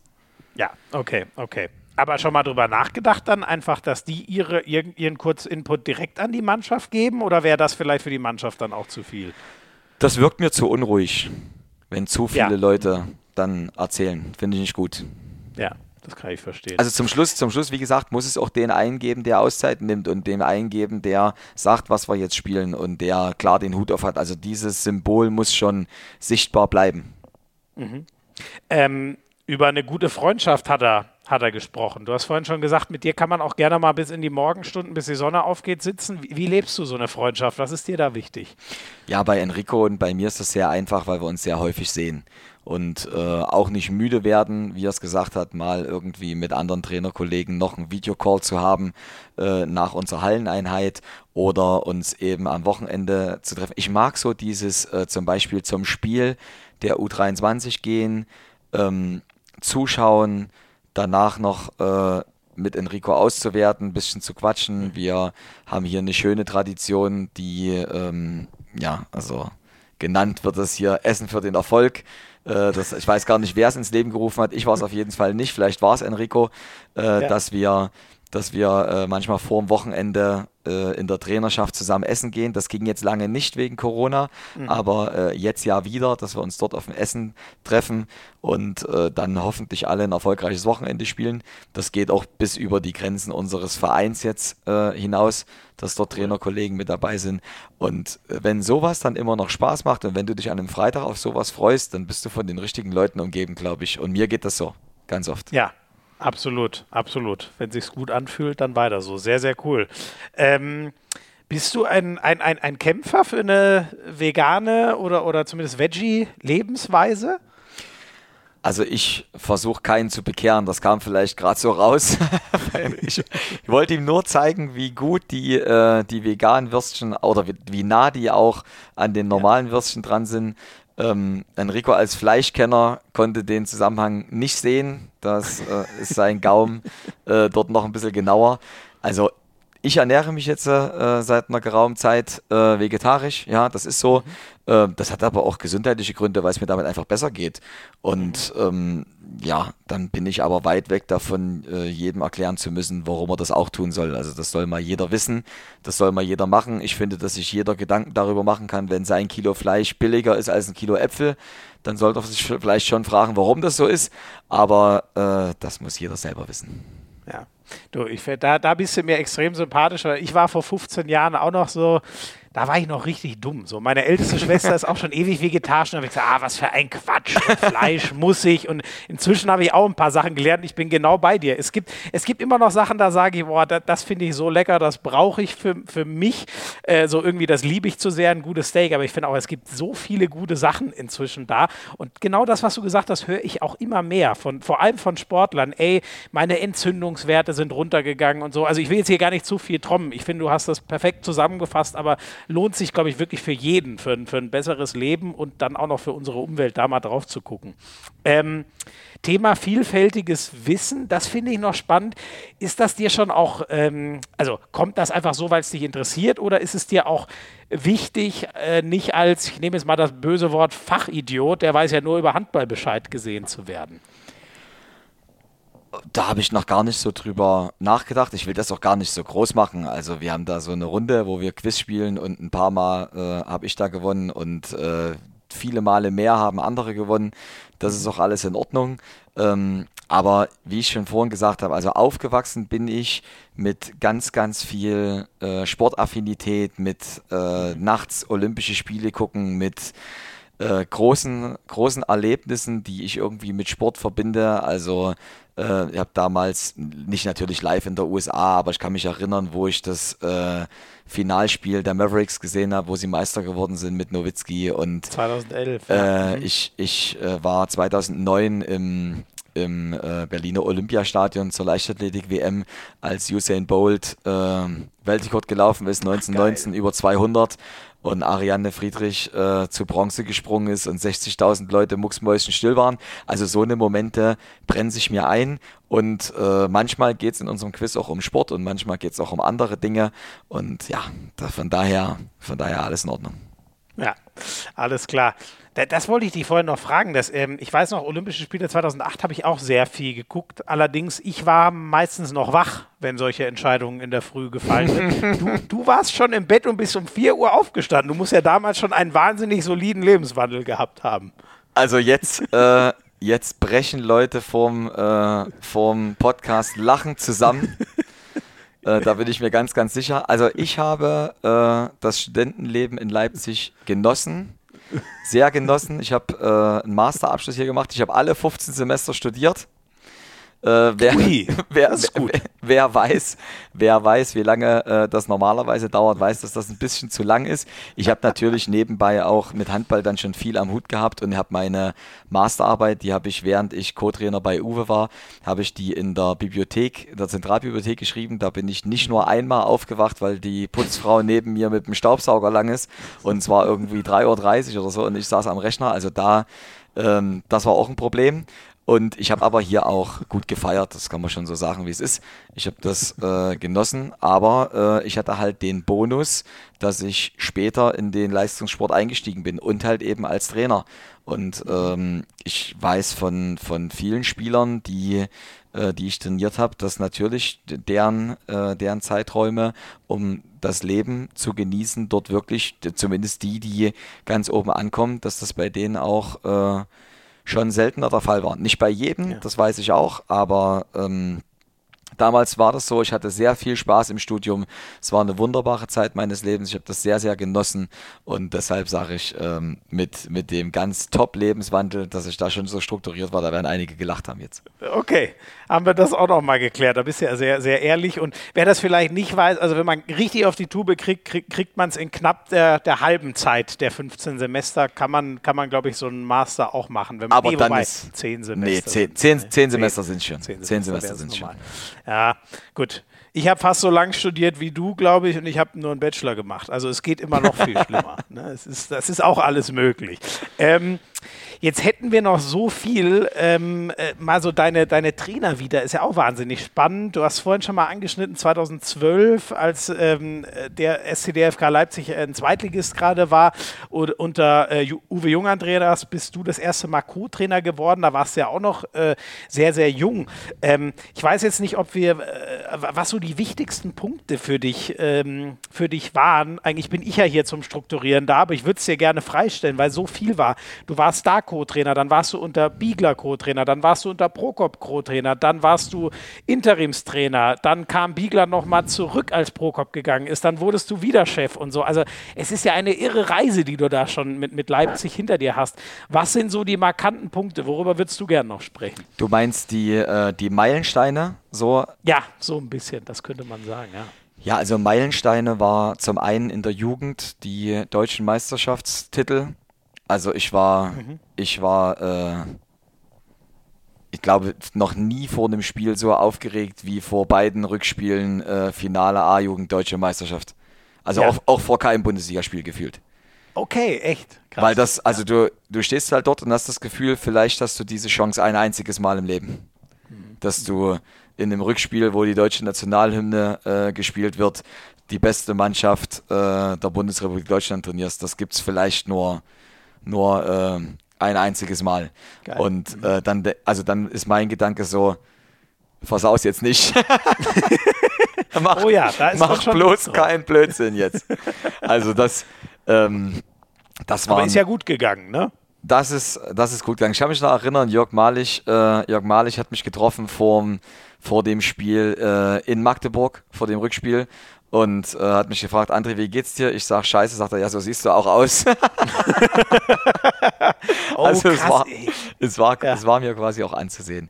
Aber ähm, natürlich mit der Männermannschaft, also ähm, Aufstieg in die erste, in die erste Liga Pokal-Final Four in Hamburg. Also das ist, äh, ja. da, da müssen wir nochmal hin.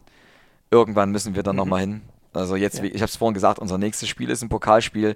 Es könnte kaum schwerer sein als gegen die Rhein-Neckar-Löwen. Wir spielen zum Glück zu Hause, aber mit mhm. so dem im Hinterkopf, es braucht nur wenige Siege bis Hamburg.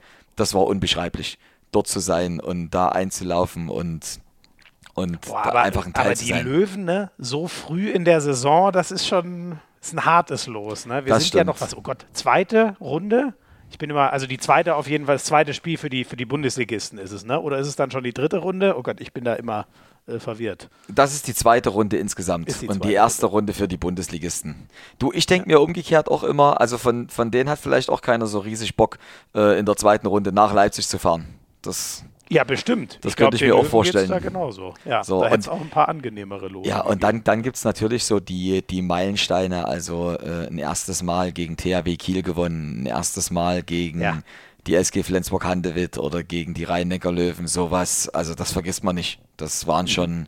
waren schon ganz, ganz besondere Sachen. Auf jeden Fall. Aber dann müssen für dich ja diese Jahre ähm, äh, 2015, äh, 16 hast du diese beiden A-Jugendtitel, von denen du eben schon gesprochen hast, gewonnen und 2015 seid ihr in die Bundesliga äh, aufgestiegen ähm, äh, mit, äh, mit dem SCDFK. Mhm. Das muss ja dann so geballt schon eine unfassbare Zeit gewesen sein. Ich habe mal scherzhaft gesagt, dass den, den Mai 2015 habe ich scherzhaft, scherzhaft gesagt, den braucht Carsten mir gar nicht bezahlen. Der war, der war so schön, dass äh, das bleibt fürs Leben. Ja, also da haben natürlich, weil du jetzt gesagt hast, so ich, ne, da, haben, da haben so viele Leute da äh, äh, eine große Rolle gespielt in der Zeit und äh, so unterschiedliche. Das war ja, das war wie ein Traum. Da, da war es sich unglaublich gut angefühlt. Tut es jetzt immer noch, aber es hat sich unglaublich gut angefühlt, im Handball beheimatet zu sein und das zum Beruf zu haben. Also die, der Aufstieg da, das waren, ja, das waren Gänsehautmomente auf jeden Fall. Und wie gesagt, sowas vergisst man nicht, ein Leben lang nicht.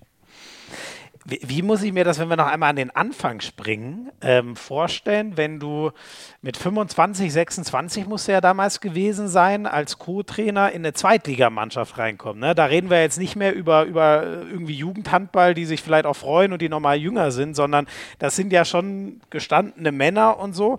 Und du konntest ja jetzt nicht aus dem, über den Weg kommen, ey, ich habe das selber mal alles gespielt, so passt schon. Wie war das so vom, vom Ankommen her? Ist das so eine, muss man man sich da Respekt äh, erarbeiten oder ist das auf natürlichem Wege alles gleich sehr harmonisch gewesen 2012? Ich glaube schon, dass man sich das irgendwie immer erarbeiten muss, weil der Trainerberuf halt auch was anderes ist als der Spielerberuf. Das, äh, das ist schon so.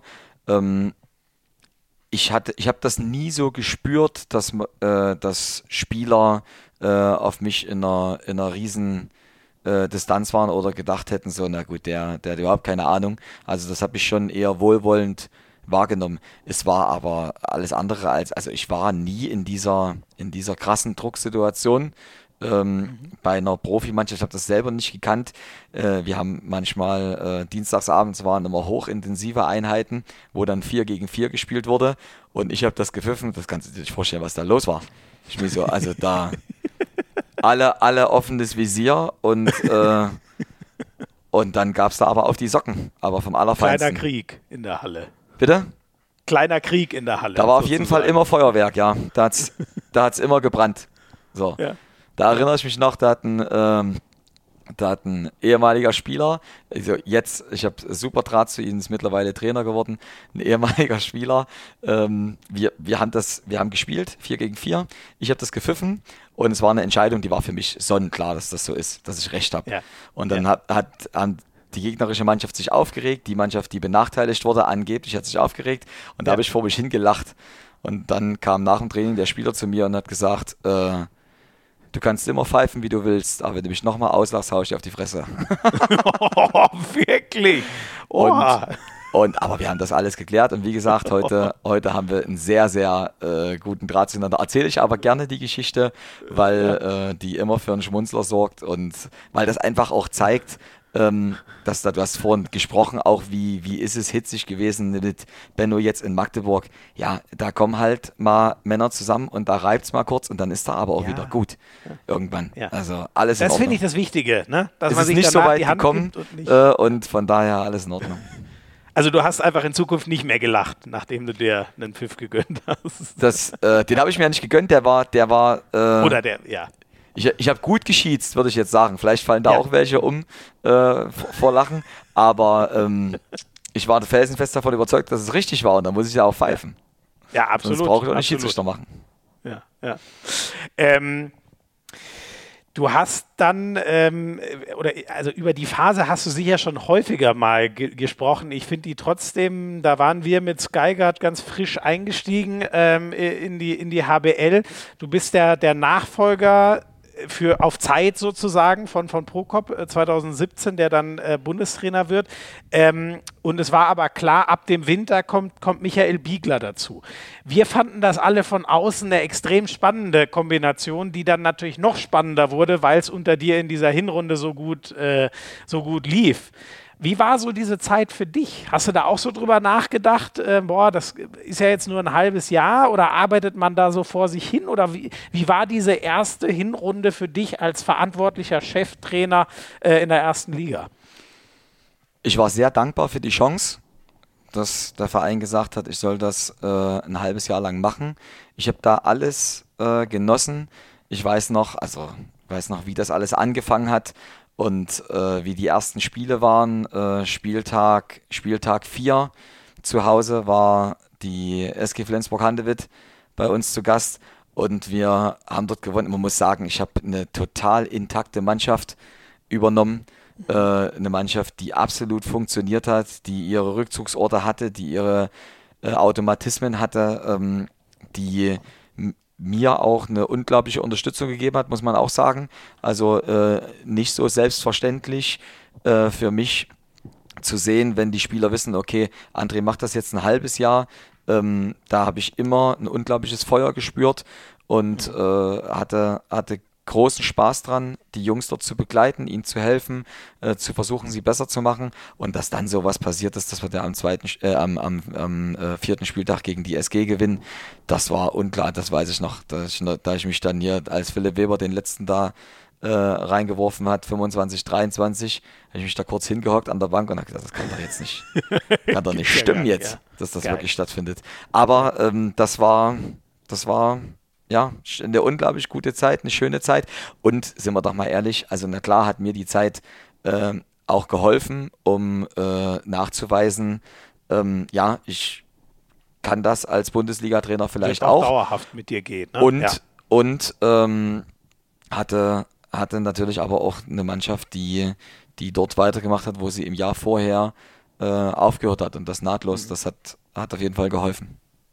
Hast du vor diesen äh, Fußstapfen, ähm, ich meine, inzwischen sind ein paar Dinge passiert, wir haben da auch schon mal drüber geredet, ähm, aber damals war Christian Prokop ja wirklich der Shootingstar. Das muss man sagen, sind ja dann auch verdammt große Schlappen, in die du da reingelaufen bist. Hast du da auch mal kurz Sorgen gehabt oder hast du das immer rein positiv genommen? Du warst 31 damals. Ja, Sorgen, das Sorgen ist dann ein zu großes Wort. Also äh, mhm. Sorgen mache ich mir vielleicht im anderen vielleicht eher.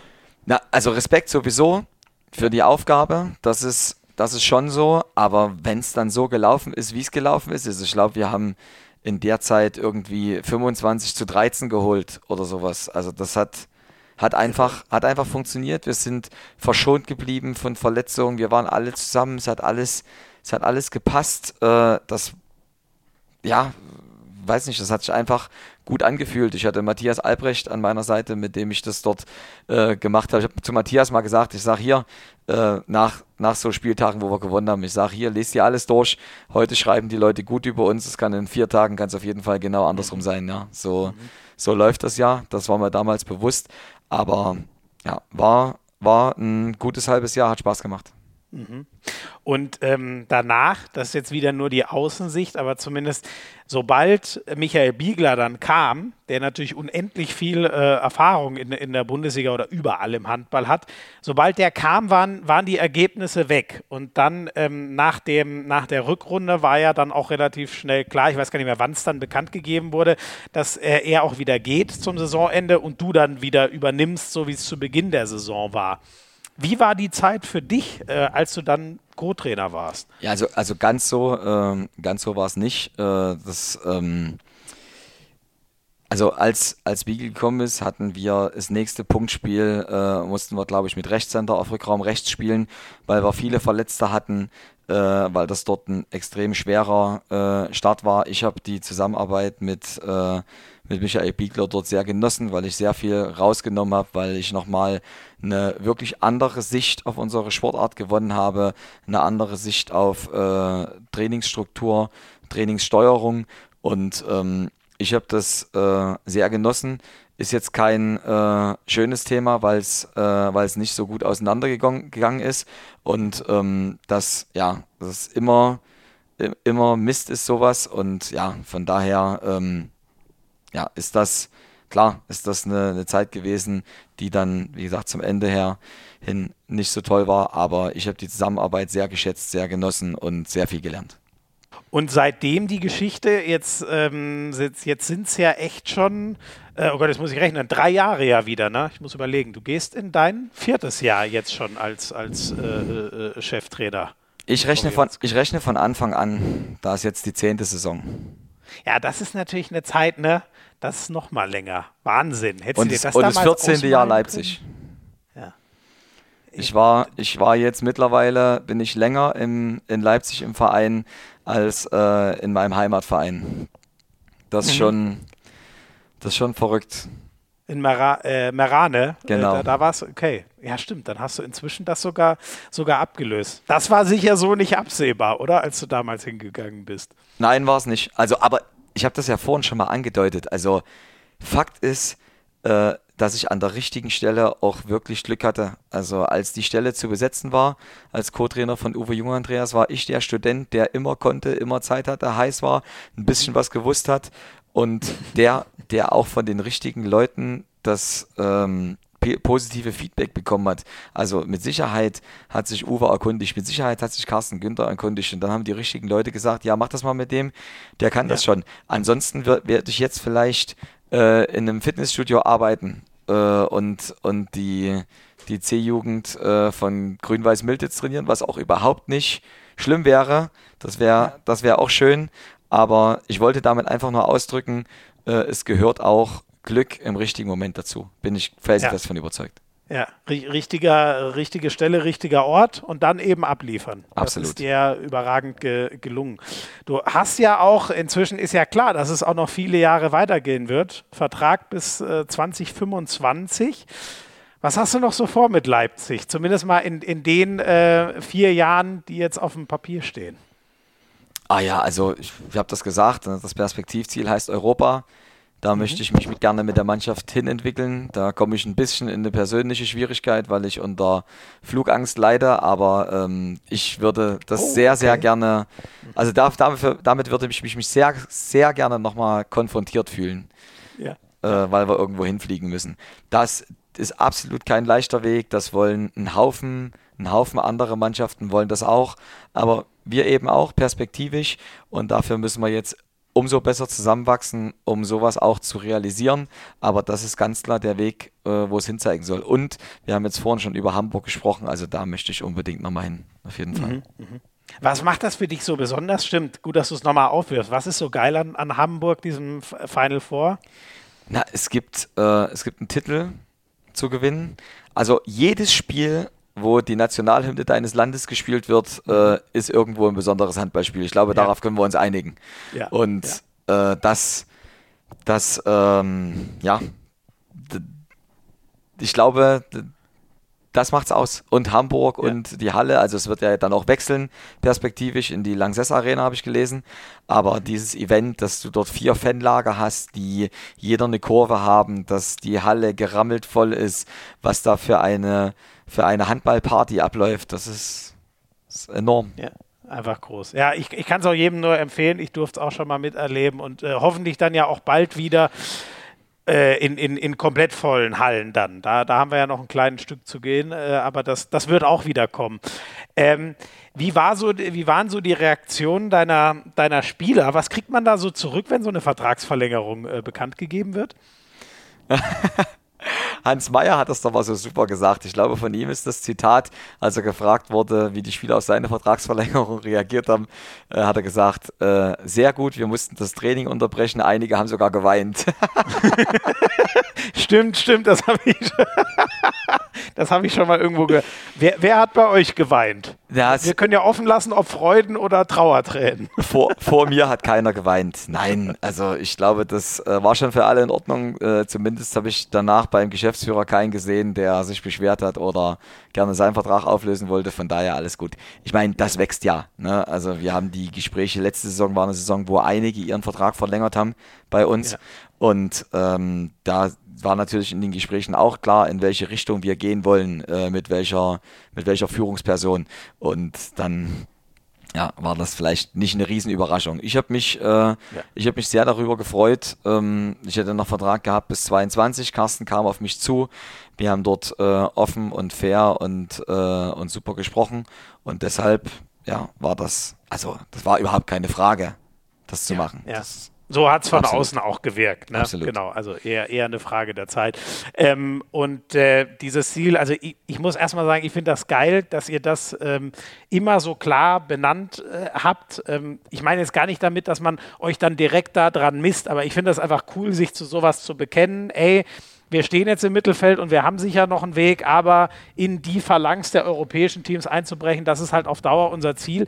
Habt ihr euch denn mal so Gedanken äh, gemacht, wann man sagt, boah, dann würden wir es aber auch gerne mal geschafft haben, ohne euch jetzt irgendwie abzunötigen, da ein konkretes Ja zu benennen. Aber wann denkst du, könnte es soweit sein für dein Gefühl? Also festgelegt haben wir es jetzt nicht, aber na klar, das ist jetzt kein, äh, kein sehr langfristiges Ziel. Also ja. damals ist Leipzig ist ja gestartet mit äh, Carsten, mit vielen anderen, gestartet in der fünften Liga mit dem Ziel, okay, mit der Vision, wir wollen mal in die Bundesliga.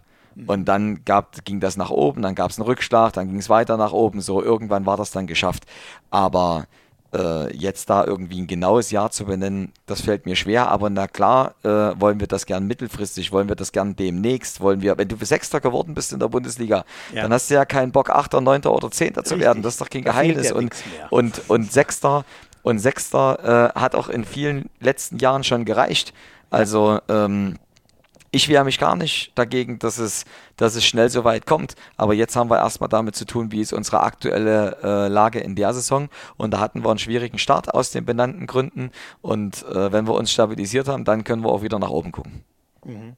Du hast natürlich ähm, jetzt erstmal viel, wir haben es besprochen, Neuzugänge einzubauen, vielleicht auch Hierarchien, die sich neu bilden müssen. Wie würde André Haber Handball eigentlich so in Formvollendung aussehen? Was sind da so die wesentlichen Merkmale, wo du gern irgendwann sagen würdest, ey, das spielen sie und das ist mein Handball. Das ist so das, was mir am wichtigsten ist auf der Platte. Mir ist am wichtigsten, dass wir schnell sind. Schnell in der Spielfeldüberquerung, beide Richtungen, dass wir clever verteidigen, nicht nur, ähm, nicht nur auf Stops oder sowas, sondern auch Bälle gewinnen, aktiv Bälle gewinnen, darüber in ein gutes Tempospiel kommen. Das, das wünsche ich mir. Ist das so eine Sache, besonders diese Abwehr, die wurde immer wieder lang und breit gelobt und besprochen. Ist das was, wo, wo du von Christian Prokop geprägt bist oder hattest du davor schon einen, einen ähnlichen Ansatz, den du jetzt auch auslebst? Na, mittlerweile verteidigen wir äh, schon ziemlich anders im Vergleich zu dem, äh, was wir bei Christian verteidigt haben. Ähm, das ist auch gewachsen. Äh, ja, aber der Stellenwert von Abwehr ist der gleiche geblieben, dass wir eine Mannschaft sein müssen, die sich eben über Abwehr, Abwehr und Tempospiel definiert. Das ist schon der Schwerpunkt in Leipzig. Mhm. Was ist das, was du anders machst ja, als Christian im Vergleich in der Abwehr? Also das vielleicht geht das jetzt zu sehr ins Detail, aber bei Christian haben wir viel und ich ja auch in der in der Jugend. Wir haben vorhin über die Meistertitel gesprochen, da haben wir genauso verteidigt, viel mit offensiven Halbverteidigern, viel äh, auch mit Tauschen im Innenblock. Äh, das machen wir jetzt deutlich weniger. Jetzt äh, arbeiten wir mehr mit äh, mit Zeigen, jetzt arbeiten wir mehr mit Sektor. Das sind so die Sachen. Mhm. Ist das auch äh, personell so ein bisschen?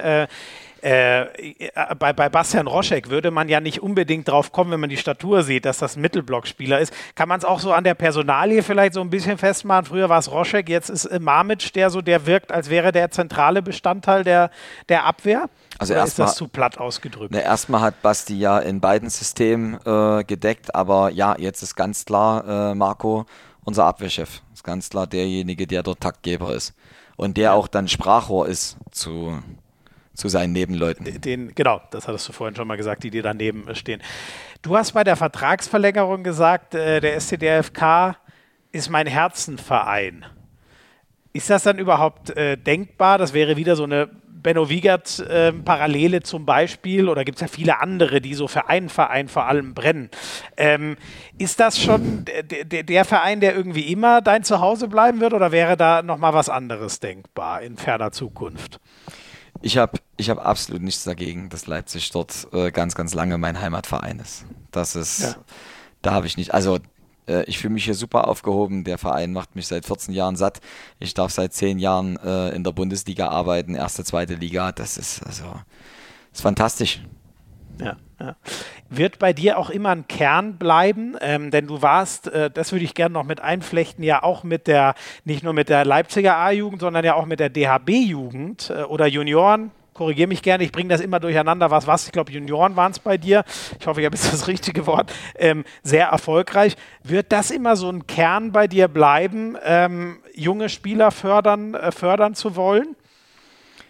Ja, das mag ich. Das mag ich. Du hast richtig gesagt. Ich äh, durfte 2018 Junioren-Bundestrainer sein. Ich war aber 2016 auch an der Seite von Jochen Co-Trainer der Jugend, des selber Jahrgang, so dass ich die mhm. Jungs schon kannte.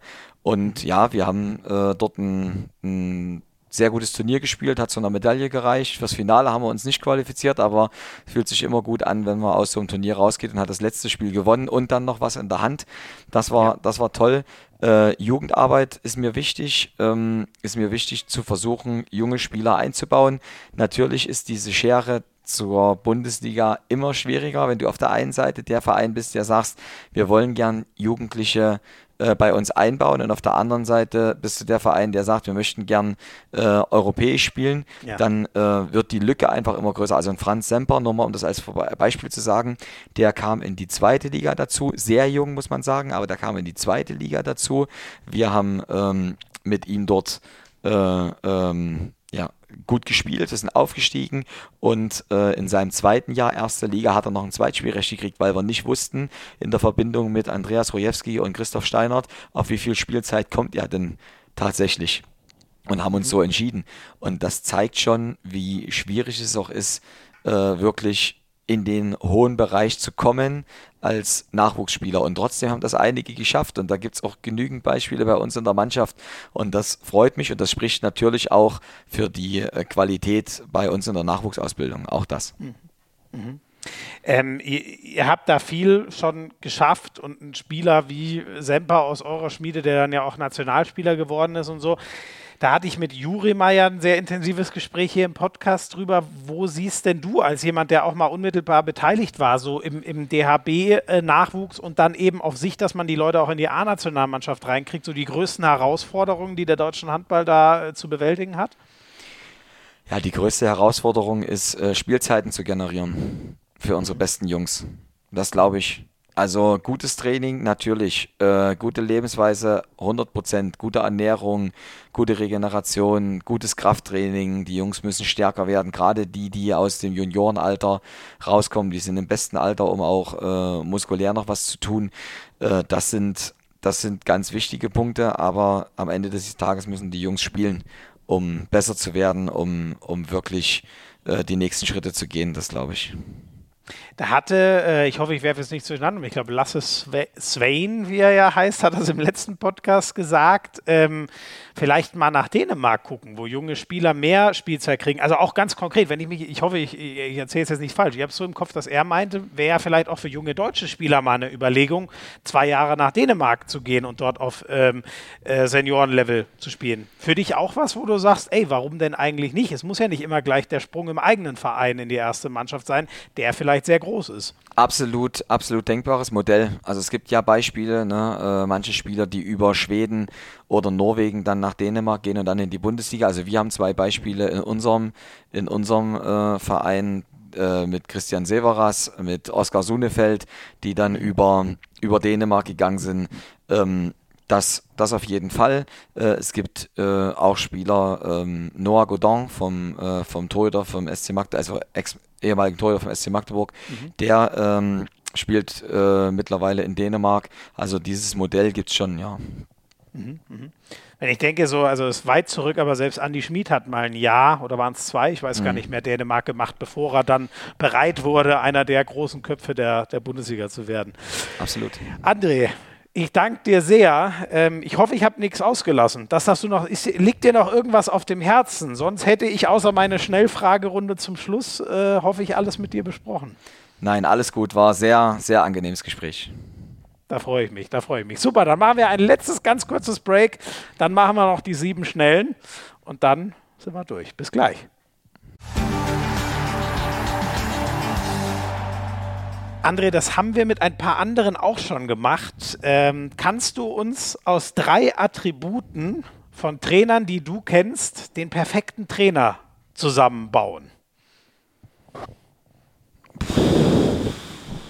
Wie, wie meinst du das mit drei Attributen? Also zum Beispiel so äh, äh, die Führungsstärke von Alfred Gislason, werfe ich jetzt mal so in den Raum. Sowas. Mhm. Kannst du da so drei Attribute nennen, wo du sagst, wenn ein Trainer das hat, dann ist der Top of the Pops. Du, du meinst mit direkten Beispielen? Ja, im, im, im Idealfall wären es direkte Beispiele, du kannst es aber auch nur als abstrakten Begriff uns nennen. Ähm, ja, also so eine Führungskompetenz ist unglaublich wichtig. Ich habe äh, großen Respekt davor, äh, wie Trainer es schaffen, so äh, Stars, die oder so Handballer, die vielleicht mal Welthandballer waren oder sowas, dann tatsächlich zu führen. Leute, die schon alles gespielt haben oder die dann ein gewisses Alter erreicht haben, die ähm, ja, dort alles gewohnt sind, die zu führen, das ist äh, besonders auf jeden Fall. Mhm. Davor habe ich großen, großen Respekt. Ich äh, finde Trainer stark, die es schaffen, sehr viel am Spiel noch zu verändern, die es schaffen, sehr genau aufs Spiel einzugehen, mhm. was, äh, was gerade passiert. Das auf jeden Fall. Und äh, die, genötige, die nötige Akribie und der Arbeitsethos, das gehört für mich auch äh, sehr mit dazu. Also ich glaube, mhm. ohne das, ohne das funktioniert es auch nicht. Das sind, das sind drei Sachen, wo ich denke, ganz wichtig haben wir es auch super auf den Punkt. Also äh, Akribie, In-Game-Coaching und Führungsstärke. Sozusagen. Vielleicht, vielleicht bei Führungsstärke auch, äh, es gibt ja Studien, die sagen, wenn man Leistungssportler befragt, äh, was erwartest du von deinem Trainer am meisten? Und dann setzen die ja Fachkompetenz und sowas setzen die voraus und Methodenkompetenz, ja. aber eben äh, die Sozialkompetenz. Das ist ein wichtiger mhm. Punkt. Das zählt in Führung mit rein, bin ich überzeugt von, aber das ist ein wichtiger Punkt. Ja, ja. Sagen ja, sagen ja fast alle Sportler, dass der Kopf so eine große Rolle spielt und genau da muss ein Trainer dann ja auch äh, äh hin. Absolut. Ähm, was kannst du besser als Christian Prokop? Latten werfen, glaube ich. Latten werfen, okay. Nein, ich weiß es nicht. du wirst Ähm, präziser. und, und, und Ich weiß, es wahrscheinlich, ist eine gemeine Frage. und, und wahrscheinlich gerade Rennen und Fahrrad fahren. ähm, ja, also Christian und ich sind uns in manchen Sachen bestimmt sehr ähnlich, äh, aber es gibt auch Unterschiede. Ich weiß nicht, besser, besser, schlechter, das ist immer ein bisschen schwierig an der Stelle. Auch sehr subjektiv. Ähm, wenn der DHB bei dir mal wieder anrufen würde und einen neuen A-Trainer sucht, was würdest du sagen? Um Gottes Himmels Willen. Also äh, nicht, also das ist ein, das ist ein Amt, das ist natürlich äh, unglaublich. Ähm, es ist so, ich habe mir diese Frage noch nie gestellt, natürlich, weil äh, das sehr, sehr weit weg ist für mich. Ähm, ich habe das damals bei den Junioren sehr gern gemacht, weil ich großen Spaß daran hatte, äh, ja, auch Deutschland zu vertreten. Ich habe das 2016 sehr gern gemacht. Das äh, waren tolle Erfahrungen, aber ja, aktuell habe ich nicht damit am Hut. Okay, wobei das hat Christian Prokop sicher auch irgendwann mal gesagt, ein paar Jahre bevor es dann geworden ist. Aber das Ich, nehmen ich wir denke so. nicht, dass sich die Geschichte wiederholt. Okay, okay, das ist eine Ansage. Genau, also ich will ja auch gar nicht zu viel äh, äh, gleich malen. Im Endeffekt ist es ja nur in Anführungszeichen der gleiche Verein, den ihr betreut. Welcher Verein aus der HBL müsste eigentlich anrufen, dass du Leipzig verlässt? Oh, das, das geht, glaube ich, nicht. Das geht gar nicht. Naja, also, also verlässt, verlassen äh, klingt ja jetzt so, als wenn ich äh, jetzt die Koffer packe und, äh, und woanders hingehe. Also, Na, dann äh, sagen wir 2025, wenn dein Vertrag ausläuft, damit wir niemandem auf den Schlips treten. Also ich wüsste nicht, was mich dann, was mich dann äh, so viel mehr reiz, reizt, um, äh, um dann ähm, irgendwie die 15, 16, 17 tollen Jahre, die ich hier hatte, dafür aufzugeben. Das ist Quatsch. Natürlich, wir werden höchstwahrscheinlich, werden wir auch 2025 äh, nicht vor dem THW Kiel in der Tabelle landen. Also äh, das, ist, das, ist, das ist vielleicht nicht so. Aber hoffentlich haben wir uns bis dahin für internationales Geschäft qualifiziert und dann habe ich genug zu tun. Alles gut. Das heißt, es ist ja auch eine Antwort. Da sehen wir, wie sehr du an äh, Leipzig hängst und die ja sicher auch an dir. Wer ist für dich der beste Spieler der Liquimoli HBL? Der beste Spieler, ähm, ich würde aktuell schon mit Sander Sargosen gehen, ja. Weswegen? Ja, weil er äh, unglaublich oft in gute Positionen kommt. Also sehr schwer zu verteidigen, ähm, viel Power, sehr vielseitig äh, im Angriff. Die Sachen, die er macht, mit einer hohen Konsequenz. Äh, er deckt. Ich finde, es wäre falsch, nur einen, äh, einen Spieler zu, zu nehmen, der nur im Angriff spielt. Das, äh, also so wie ich Handball sehe in seiner ganzen Komplettheit, äh, wäre das, glaube ich, ähm, glaube ich, nicht so gut. Und von daher ja, ist er dort schon. Also, also mit, mit Sicherheit ist er einer der stärksten. Ja, aber ja. in meinen Augen, in meinen Augen wirklich der beste gerade. Ja, sehr gut. Klare Ansage. Ähm, wer ist für dich eigentlich der anstrengendste Gegnertrainer? Mit wem ist es immer anstrengend, wenn ihr gemeinsam an der Seitenlinie steht? Das ist ja, das ist ja nahezu gemein. Deswegen stelle ich solche Fragen. Ich glaube, ich glaube, in dieser Saison ähm, wird es. Also anstrengend ist da auch das falsche Wort, aber ich sage es trotzdem, Also, ich glaube, diese Saison ja. wird es auch anstrengend gegen Christian, gegen Christian Prokop. Ja, okay. Weil natürlich ist es so, also es ist für ihn mit Sicherheit anstrengend, wieder gegen Leipzig zu spielen, vor allen Dingen in einem, in einem Pflichtspiel. Also wir haben ja beim Spielothek Cup gegeneinander gespielt, das hat uns vielleicht beiden geholfen. Aber äh, er ist jemand, den ich dort auch sehr schätze natürlich und dem ich auch Sachen zu verdanken habe. Und dann äh, ist das ein besonderes Spiel und vielleicht nochmal mehr besonders, wenn Christian nach Leipzig kommt. So, äh, äh, alles schön und gut. Das ist vielleicht dann äh, ein bisschen anstrengender. Aber also es gibt jetzt hier niemanden, wo ich sage, keine Ahnung. Da, Der nervt oder so, ne? da, da, Genau, ich- habe ich hab keine Lust, gegen den zu spielen oder mich mit dem zu unterhalten. Also das, ja, ist, ja, ja. das ist nicht so. So, so wie ich euch von außen immer wahrnehme, glaube ich, gibt es da auch keine so äh, großen äh, Konfliktlinien zwischen den allermeisten zumindest. Ähm, du hast es vorhin schon mal so benannt, die HBL ist die stärkste Liga der Welt. Warum ist das so? Das wäre noch meine Abschlussfrage. Also es gibt, äh, es gibt keine Liga dieser Welt, meine ich, wo der Tabellenführer ähm, sich so ungewiss sein kann, ob er gerade äh, beim Tabellenletzten oder beim Tabellen 14. oder beim Tabellen 10. oder dem 8. gewinnt oder nicht, wenn er dahin fährt. Natürlich ist die Wahrscheinlichkeit für ein THW oder die SG Flensburg-Handewitt äh, höher, äh, als für andere Vereine, wenn sie da hinfahren. Aber wie viele äh, Spiele gibt es da, die knapp sind, die hart umkämpft sind, wo sich das eine Mannschaft auf diesem Niveau trotzdem verdienen muss? Äh, tatsächlich. Und äh, das macht es für mich besonders. Die Leistungsdichte ist dort schon enorm und natürlich noch größer, wenn wir mal die unsere Top 2, 3 Vereine da irgendwie rauslassen, dann ist sie, ist sie noch größer. Gibt deutliche Ergebnisse natürlich und die sind auch, die sind auch verdient, aber gibt eben auch genug was hart umkämpftes, was schwierig ist, wo sich Mannschaften, äh, wo Mannschaften einfach sehr gut Handball spielen müssen. Das ist in anderen Ligen nicht so. Ja, ja, genau. Keine so Durchmärsche sozusagen, die auch ja. vorher schon, schon feststehen. Das haben die anderen Ligen viel, viel häufiger als wir hier. Dann gönne ich mir noch einen Rausschmeißer, der ist jetzt gar nicht so ernst gemeint. Ich bin mal gespannt. Steht ja auch völlig frei, das äh, nicht zu beantworten. Aber weil es so aktuell ist und weil einer deiner Co's ja dein Allgemeinwissen so gelobt hat, was wäre eigentlich die beste Koalition für Deutschland, wenn sie sich jetzt mal zusammenfinden nach dem Wahlergebnis? Ähm also da habe ich eine ganz klare Vorstellung von. Ich weiß noch nicht, ob das so gut ist, wenn ich die hier kundtue. Ja, bitte. Weiß nicht, weiß nicht in welcher Art und Weise sich, äh, sich ähm, dann, also wie das auf ein SCDFK abfährt. Aber es ist ja meine private Meinung.